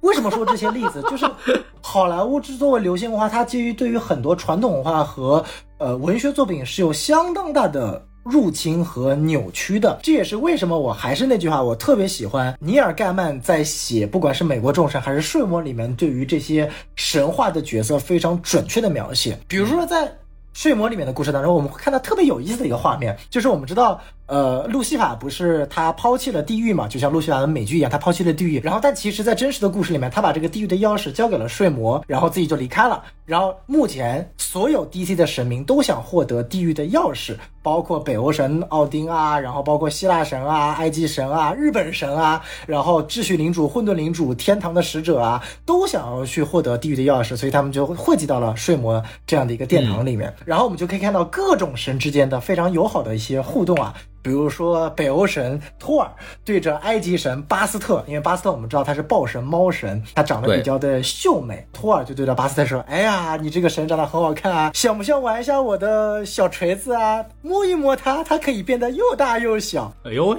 就是他的体现出来了北欧神话中托尔神的真实形象，他就是一个粗犷的莽夫，他不是一个像漫威里面的。托尔塑造的一个这样的一个俊男的形象，然后比如说洛基，然后洛基就特别搞笑的是，洛基特别特别讨厌日本神须佐之男，导致他在整个故事的最后，他把须佐之男给囚禁了，然后扮成了须佐之男的样子逃了出去。那他为什么那么讨厌须佐之男呢？因为须佐之男也是在日本神话中是个雷神，跟托尔一样都是个雷神，因为他很讨厌托尔，所以他把对托尔的那种恨嫁接到了对于其他的神话中的雷神神的身上，就是这种特别小的，可以体现出各个神话之间神明的人物互动，你会让觉得这些故事特别的有意思，而不是这些神有具有什么样的能力啊、神力啊啊，招出个闪电啊啊，这个大锤子砸一下，我觉得反而这点是不一样的。那么回到埃及神话当中，为什么我觉得在月光骑士当中，他有一点做的还不错的，就是他把一些真实的。埃及的神话里面的展现体现出来了，比如说在冥界那一块的展现，我有一个特别讨厌的认知，就是大众都认为希腊的死神是哈迪斯，但是哈迪斯他不是死神，他是冥王。冥王和死神是个两个完全不同的概念。希腊的死神是塔纳托斯，在埃及的神话同样的一个误解就是大家真的搞不清楚埃及的死神到底是谁，是奥西里斯还是阿努比斯还是？塔瓦列特，其实他们两个的职责是有重叠的吧？我记得，严格意义上来说，其实他们是有不同的分割的。如果拿希腊神来做对比的话，奥西里斯相当于哈迪斯，他们的作用是冥王，他们是统治者，他们不负责具体的带走人性命这一件事情，他们只是统治这块区域的。阿努比斯相当于塔纳托斯，他们的作用是来具体来评判要带走这个人是不是进入冥界来受到奥西里斯的统治的。塔瓦列特。相当于希腊神里面的卡戎，他是负责把这个人从阳间带到阴间的这个渡神使者。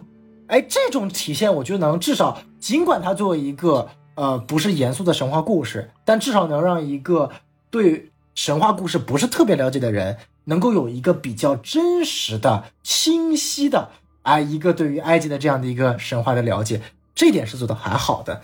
所以我觉得在这几块，尤其刚刚孔老师非常详细的介绍了九柱神，真的是埃及神话里面相对来说，就像奥林匹斯一样，一个相对来说比较稳定的神话故事。再往上提，可以提到它里面有到八大原始神，有点类似于希腊神话中的那种泰坦神，是那种所谓的原始的，代表了那种自然界万物的那种呃模糊不定的神的那种具象化的一个存在。但是那个东西就相对比较抽象了啊。我我是希望呃慢慢的随着像漫威啊、DC 啊或者 whatever 电子游戏这种更加的更加的 popular culture、更加的通俗文学，能够把正确的神话的形象带入到大家的认知当中，让大家看到就是说。这些神都是充满着各种各样的鲜明的特点的，不管好坏，他们很有趣，他们有趣到我们人类是无法想象到他们能够玩的有多嗨。而我特别希望能够有一个流行文化，能够把这种玩的特别嗨的神的一面展现在观众面前的。这个我小时候读过很多希腊神话的故事，都不能播，就是起码都是二级以上。对对对对，所以就美剧可以播嘛？你你搞一个这种限制级的，还蛮有意思的。就比如说美国众神之类的，但拍出来就是那种卡拉古拉那种，你知道，就那种禁片，就贼乱，什么就真的贼乱，真的是很就乱。比方说，有的神是因为另外一个神想侵犯雅典娜没有成功，后来因为他的那个体液掉到了地上，跟那个蒂姆怎么怎么样，出现了另外一个东西。阿佛罗狄特是因为生殖器掉到了海里，对对对，不往下引申了，反正就是神话体系是一个极其混乱的东西，包括中国文化体系里边也有，因为三教合流嘛，可以去听一下我们之前做的那些黄油啤酒趣话，应该第十五期。我们请到了黄老师，跟我们专门讲了一下这个三教合流里边，然后对儒释道崇拜的所谓的那些神，他会因为三教合流还进行了一种结合。比方说那个哪吒三兄弟，他其实分别是来自于三个不同的体系里边，我们叫三扎合流，之后最后形成了现在的这个哪吒三兄弟，就反正很复杂，挺好玩的。没错没错。所以我觉得就是这种，尤其是异国文化，而且是那种涉及到跟这个国家的很深远的文化历史有关的一些材料啊，它需要在这种主流的作品中有一种相对来说比较正确的展示。这个跟我们所谓的交往过程的什么如哪儿啊如哪儿还不一样。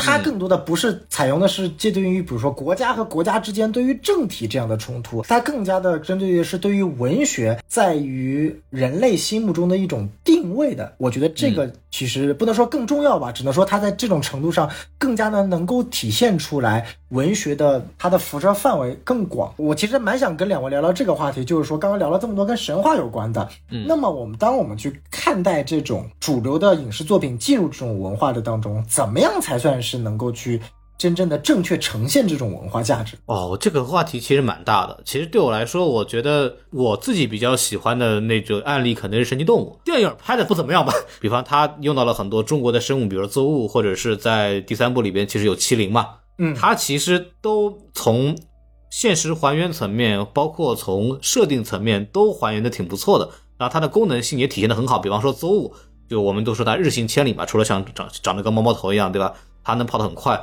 然后它在《神奇动物二》里面的展现就是它就可以完成一个次元穿越，有点像瞬移这样子，然后它用一个很华丽的魔法给展现出来了。我觉得这个就很好，就他把日行千里这件事情做了一个很浪漫化的这么一个处理的结合，我就觉得我作为一个中国观众我是满意的。呃，其实这个问题目前看到的大部分的影视作品都只是在一个借鉴的层面，就只是借鉴。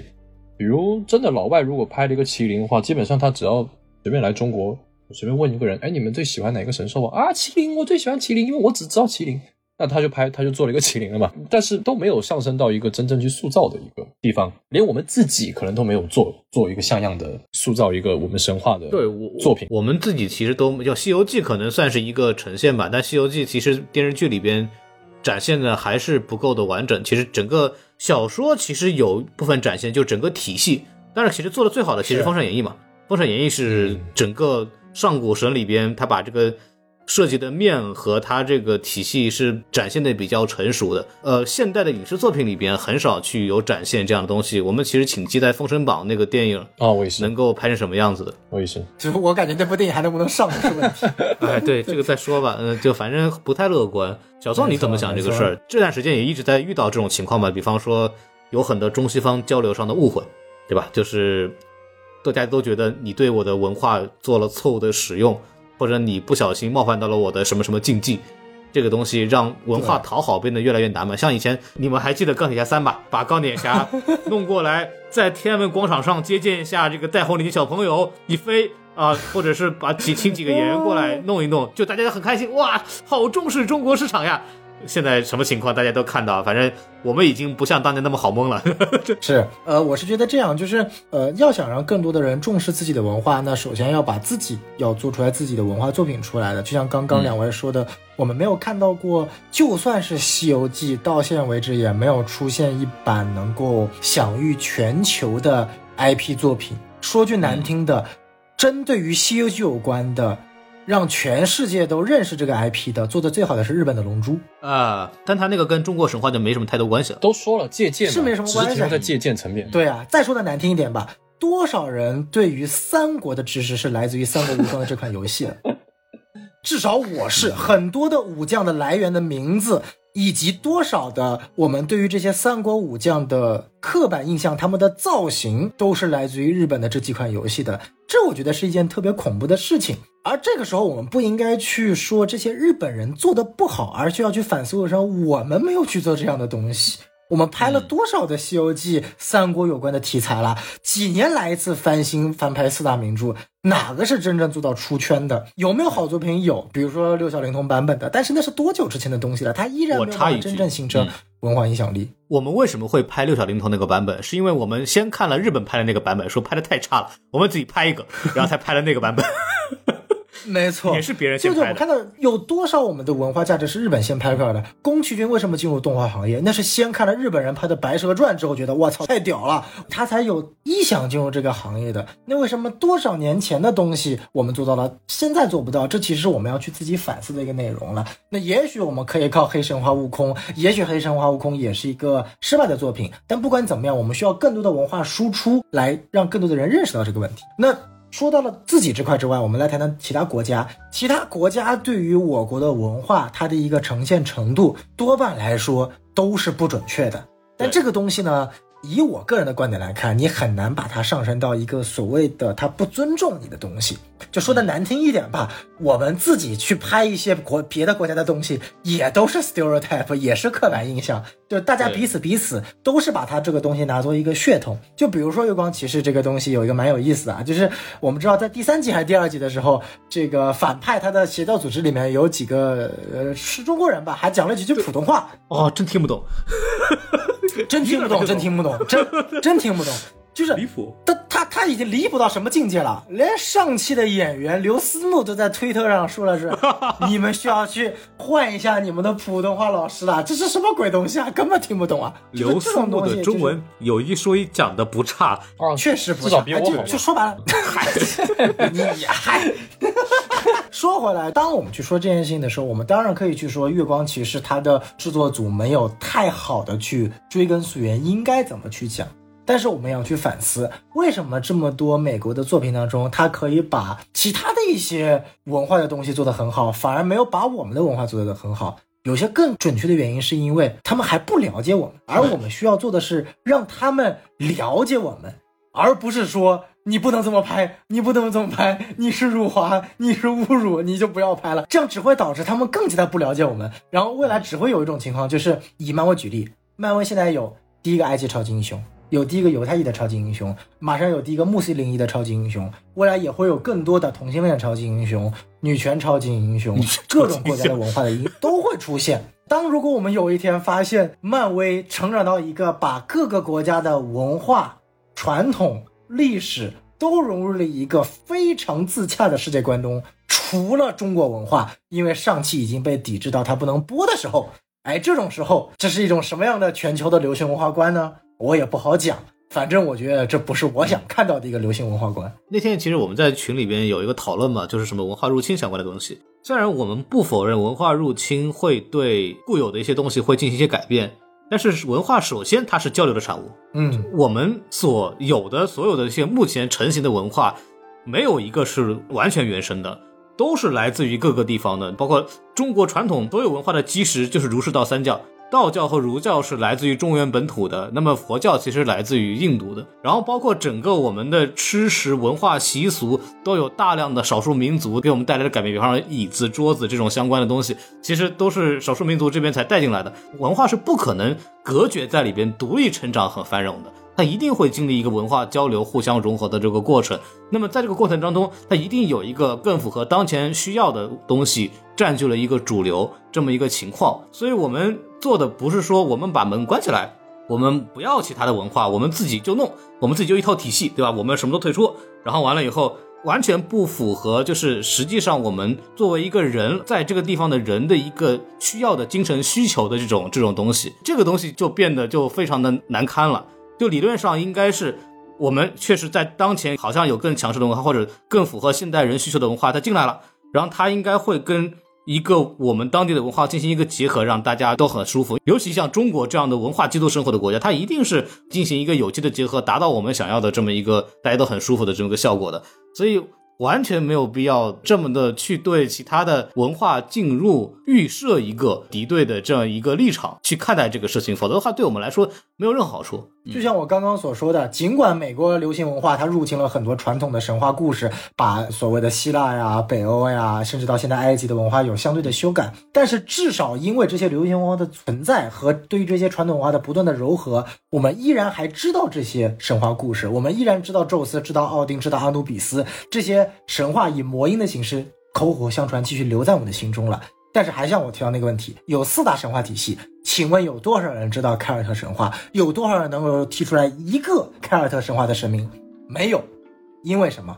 因为它失传了，没有人再去讲它的故事了，它没有更更多的文明是文化进行融合。那请问哪种更可悲？是一个尽管现在被修改，但是整体大致情况还存在，被大家口口相传。还是一个激进被遗忘的文化更可悲，我觉得大家需要去思考这个问题。说到这儿，就是又说到我的老本行，对吧？哈利波特里边有大量的凯尔特文化的东西啊，因为呃，整个西欧的魔法体系是大半部分是来自于凯尔特人文化的，就包括我们每每年都会有一个万圣节。万圣节就是一个来自于凯尔特人文化的东西，然后他后来到了美国去之后，变成了现在的万万圣节。杰克罗琳反而是这种有西方流行的这么一个流行文化的小说，反而把一个大家都不太了解的这么个文化又带到上面来，这个其实也挺有意思的。对，就黄老师刚刚补充了，其实就想表达了，任何一个文化用一种不同的形式都能够体现在更多的人面前，这对于文化本身是有好处的。对，这是一个好有好处的事情。然后我最后想说一点，就是大概几年前吧，呃，我们知道有款游戏叫《战神》。战神的设定就是说，原来从希腊啊，我们的主人公把所有希腊神全屠光了，然后现在又到了北欧，然后在最新的一作当中，我们发现了，呃，他整个所有的神明是连在一起的，可能预设了他以后会去日本，会去凯尔特文化，会去埃及文化，因为游戏中都有体现了。当时就有中国的玩家提，这么多神话故事，我们为什么不能讲中国呢？中国有那么多战神啊！我特别期期待这个我们的战神主角这个奎托斯跟中国的托塔李天王干一仗。然后下面的评论说了。我操，奎托斯是把这个神话故事里面的神全部屠光，你能想想看，如果奎托斯把中国神话里面的神全部屠光了，中国人民有什么样的反响吗？这个游戏就完蛋了，他不可能的。为了维护中国市场的购买率，他绝对不能够把中国的神话加入在里面。这句话我听起来是非常的可悲了。他为了去获得一个国家市场的。流容量和流量，他必须放弃这个国家市场的文化，因为涉及到这个文化，很容易去触犯这个国家人民的敏感点。这件事情听起来就是非常非常非常非常可悲的一件事情。就是咱们换过来说，就是那些被战神屠宰的其他的文化的人民，他们难道就是说啊，没事儿，我们没没什么尊严，你们把我们杀掉呀，没关系？不是的，他们很成熟的认识到，游戏里面把那个神杀光，不代表我们的神，我们的神就。不重要，我们就死了，对吧？它就是个游戏，反而我们通过这个游戏能让大家都知道，哦，原来啊，这个地方文化有这些神，啊，这个地方有那些神，然后他才会对这个神会感兴趣嘛。这个逻辑应该很简单，没有必要想到那边去，对吧？这个东西我觉得就是一个文化自信的体现。聊到这个东西，我有两个点想要说一下。第一就是，其实你们应该都挺喜欢那个《雄狮少年》的吧？啊，我们不说它的争议吧。其实《雄狮少年》这种。你小心你的发言，我们无所谓，我担心你。OK，这个电影我是比较后来才看的，呃，那个资源出来的时候我才看的，在那个爱奇艺还是什么地方。呃，我们不说它的争议点，但是我觉得它这个故事还是非常不错的。我也不说它故事怎么样吧，但是它最让我肯定一点是，我有他妈很多个瞬间想要去舞狮，真的，我相信如果是外国人看，外国人也会觉得这个狮头真的很漂亮。然后第二点就是刚才我们在提到那个屠神的这个问题，不知道孔老师有没有有没有留意过，就是很早以前有个叫斗战神的这个游戏，没有弄出来。也就是黑神话悟空的前身 啊，这个我特别特别喜欢，就他把那故事给转过来了嘛，给逆过来了嘛，我太喜欢这个故事，但我一直觉得他没有弄出来。然后呢，这个外国人搞搞肯定不行，然后这个必须得中国人搞啊，不是说什么辱不辱这个东西啊，只是这个东西太硬核了，真的要搞的话，必须得是中中国人搞。然后黑悟空目前这个游戏确实有带这个带一点这个色彩，但是我也挺怀疑他能不能搞那么黑啊。但是我觉得。呃，如果我们有机会能够把这个《西游记》就是这个斗战神这个剧本给拍出来的话，我真的我就我就不粉什么漫威 DC 了，我直接加入封神宇宙了，搞这个就行了。我一直觉得这个是一个非常好的题材，也算是个异世界或者说是个平行宇宙吧。不知道，反正我很期待这个东西。但我觉得是有的，就是咱是有这个人才的，有这个人才可以做出这个东西的。包括刚才我为什么提这个《熊人少年》，是他的这个动画这个技术其实是到了。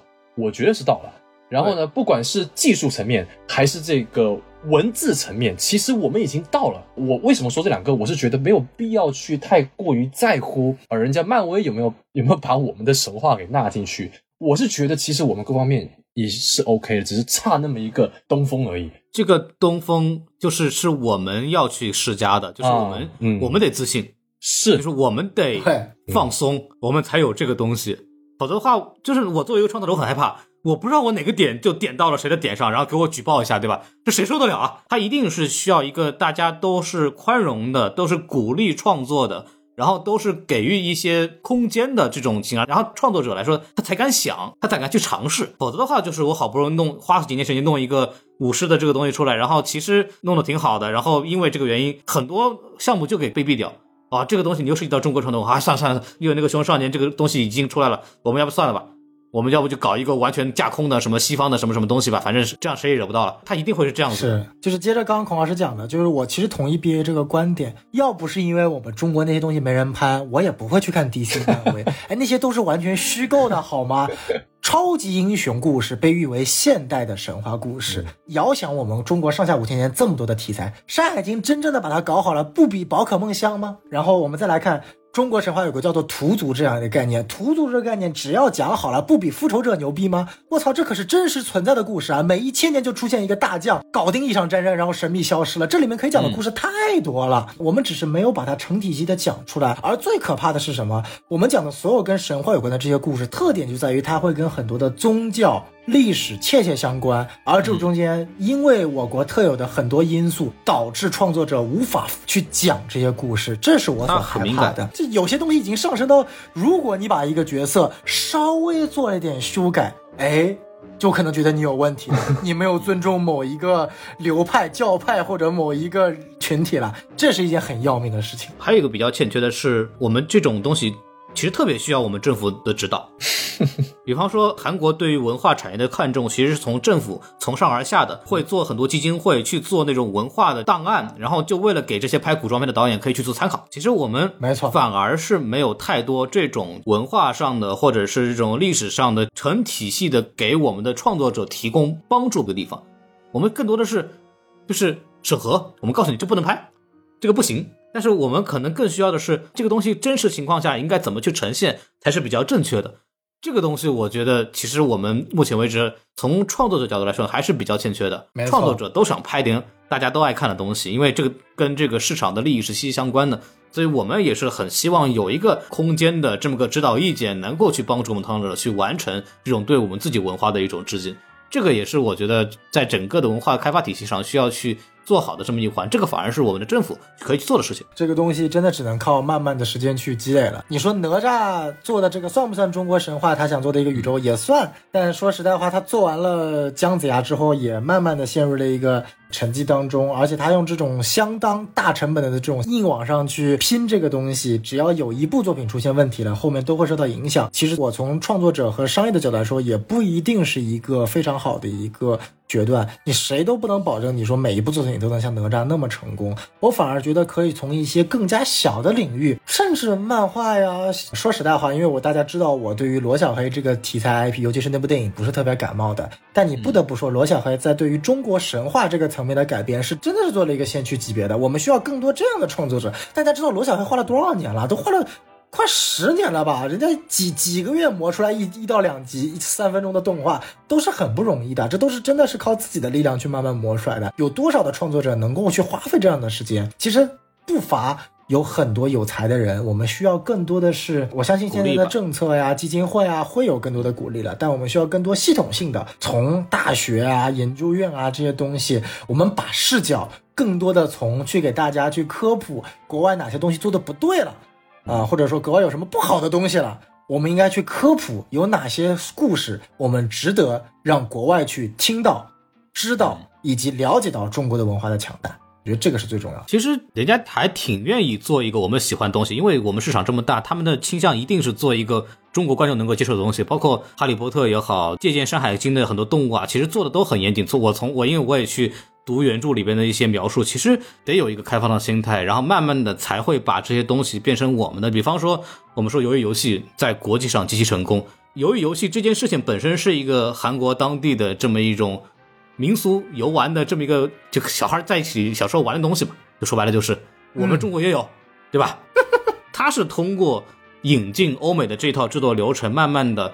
成为这个整个大的创作环境的一部分，然后最终催生出了鱿鱼游戏这种根植于韩国的文化的这么一种内容，然后反哺过来变成全世界都知道这是韩国的一个什么什么东西，反而西方对韩国有了一个新的认识，这种才能跑通嘛，反而会更加尊重你，更会知道你到底里边是有什么样的东西，然后韩国人喜欢什么东西，然后我们才能更加尊重你，然后包括甚至是那些韩国偶像 BTS 防弹少年少年团。那完全把欧美就打了一遍，这就是韩国的文化强势，他就做到了。但这个东西的前提一定是我们对整个现代社会的文明要有一个充分的吸收，我们要知道这套东西应该怎么去玩，我们要去开放，否则的话我们输出不了的。文化输出它靠的是传播，传播靠的是一个大家喜欢的作品，而不是教育。教育是无法做传播的，因为传播和教育是完全是两个概念，它是两种不同的体系。它的这个背后的科学和基本逻辑是不一样的，这个其实很重要，就我们要去学会怎么去做传播，而不是我们怎么去做教育。我们已经太会做教育了，没错没错，对，所以所以你看到像鱿鱼游戏这样火，我其实特别的嫉妒。我说，哎呀我去，这什么鬼游戏啊？连 BA 都不屑的玩，怎么能大火全球呢？不科学。BA 你们在韩国真的会玩这种游戏吗？我问过了，我问过我韩国的朋友，他们跟我同龄，都小时候其实都有距离的。他算是八零，呃，中队长那个年纪，哦，比中队长可能还要老一些，啊，对对对，可能要更老，比中队长还要老。那其实我们小时候那种跳房子什么，不都是这个东西一样的。一样的这个东西，我觉得鱿鱼游戏的成功，鱿鱼游戏成功其实跟韩国的文化倒没有太大那个东西，其实还是走了一种像是那个日本的那个赌博默示录那种风格的，然后要加一点血腥，都是一些比较吸引人眼球的东西。而且啊，我为什么说跟韩国的文化没有那么大的东西，是因为它之所以能够那么火，是因为那些韩国所谓的文化太比较简单，你知道吗？就是那几个游戏比较好理解。是对对，然后对，这也是一个部，它就所以它就便于传播了。所以它的成功并不是一个巧合，而是真的是一个非常聪明的一个一个调度。我我是这么觉得的。越好传播的东西是越简单的东西，它就是要形成一个简单的符号，一个简单的符号扔出去。就你不能，我见这外国人，我先跟你讲一遍中国《封神榜》里边一个复杂的什么神话体系，你肯定不行嘛。我先给你看《封神榜》这个电影嘛。对对，它一定是一个。最简单的符号能够传播出去，还有才有的。那我们现在都知道，哦，那个碰糖是韩国，够了，这个文化输出就已经做到了。符号这个东西其实是真的非常对的，因为其实最后由于游戏留下来的，其实并不是那些游戏，而是那些符道化。对啊，那几套衣服，那他那绿色运动衣，确实韩国人很爱穿这个。然后就是那小粉人。那小粉人穿那个欧欧叉三角形正方形那个东西，其实那个你说它算韩国文化吗？不是，就是很简单的一个 logo，呃，一个一个图案，然后顺便才是韩国文化，这个真的特别厉害。那个所谓转头可以杀人的那个韩国的韩梅梅，对吧？人家是那个韩国的教科书里边的那个形象，嗯这也是韩国文化的一部分。我们有我们有韩妹妹嘛，我们的韩妹妹怎么没有认识？对，这反过来就说，难道我们做出这个东西来了，外国人就会认为韩韩妹妹就是一个很可怕的这个东西吗？不会的，嗯没有人太在乎这个，这个东西你先弄出来再说，然后大家自己会了解。是他不会因为我们做出来一个可以去杀人的韩梅梅，嗯所以他们就会认为中国人全是坏人。不会的，没那么傻，嗯 对吧？就就这个东西说白了，它是先有这个东西传播出去，我们才有这个后面的这种了解和好奇，就这么点事儿吧。我们其实也就截到这儿差不多。总之就是传播学这个东西，它是需要简单的符号，它是需要开放的这种环境，它是需要我们去做一些反所谓传统的一些突破的。所以说，这个需要我们更多的每个人去努力的塑造这种环境吧。然后，要不说到这儿，我们就截到这儿。OK，扯得有点远了，就是都后来都聊到什么 什么文化文化传播什么东西的东西上去了。就是怎么说呢？就看到这么一个其实不大不小的这么个剧集吧，其实没想到能想到那么多东西。然后我们说到这儿也时间也不少了，我们就可以把它截到这儿。愿望就是我们希望有更多的文化参与，我们希望呃有更多的文化作品能够把我们喜欢的文化给传播出去。然后我们这个节目呢，也就说到这儿就到此结束。非常感谢 BA 来参与我们就是啊、这个活动啊，你的吐槽我们知道了，你要跟漫威划清界限啊，好，非常好，我们帮你完成了这个愿望。我就，开玩笑了，对对对，我还是希望大家都能够都能看到自己想看的东西。感谢大家的收听，在我们结束之前呢，还是说一下我们的微信公众号 S M F M 二零一六。S M F M 二零一八，好嘞，好，二零一六啊。然后，如果大家喜欢 BA 的话，可以去在全国各大视频平台来搜索啊，那个 Beard Alien，对，然后搜简称 BA，应该都能找到他。然后我们就跟大家说再见，拜拜。嗯，拜拜。拜拜。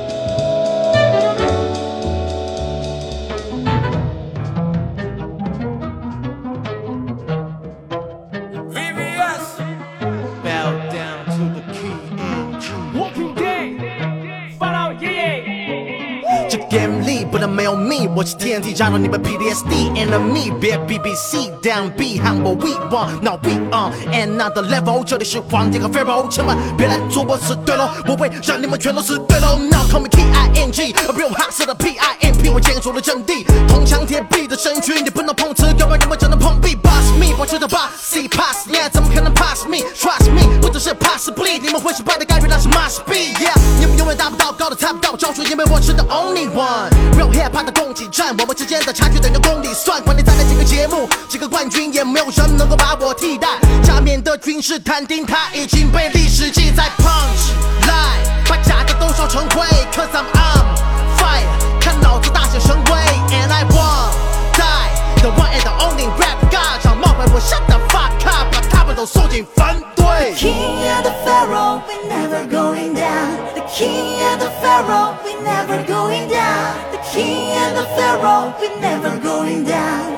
King and the Pharaoh, now they're coming for your ass. 还是那么骄狂。如果我弹钢琴，就像肖邦，我把歌词装进专辑，就像把药品塞入胶囊。叫做扶伤傻瓜都需要帮忙，这些新人已经没了作词的能力。欣赏我的歌词像是欣赏神迹，说我顶级，只是顶过你贫瘠的顶级，没人有资格可鉴定就会定义。别想我给你们敬礼，你们只会接近，哪怕葫芦平阳变成鸡，我也要为我事业献祭。重生的法老手里拿着电锯面具，代表我很偏激。来个高境界的神，超境界的神，再次境界的神，不愿死掉的神，不是吃掉的神，这是镀酒的醇，相符的家，那就给你炖炖炖，你会摇晃都找不到门，找不到门，是骗人的神棍的滚，他的酒比芝麻糊还混，吃着老本老梗，整天经常混的混混，别怕是我本能，而你只是找个正当理由纹身，欺骗女孩子的纯真，造就他们要的人生真蠢，祝你梦想成真，赶紧睁眼看看我的世界，老子的垃圾桶里马上去卸，什么歌词每唱两万字，结尾的结就是专门给你喷喷嘴巴里面止血，放一样的综艺，我有兄弟，我的猛攻才是活死人的风气，和我相比，你们就像空气消灭铸成风气，我用身体风力卷走你违法的鸡皮法老，怎么可能保持中立？What the fuck？Pharaoh, we never going down.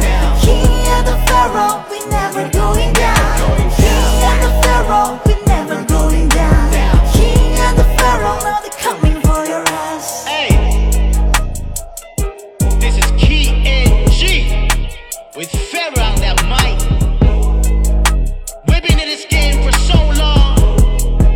now we own this shit.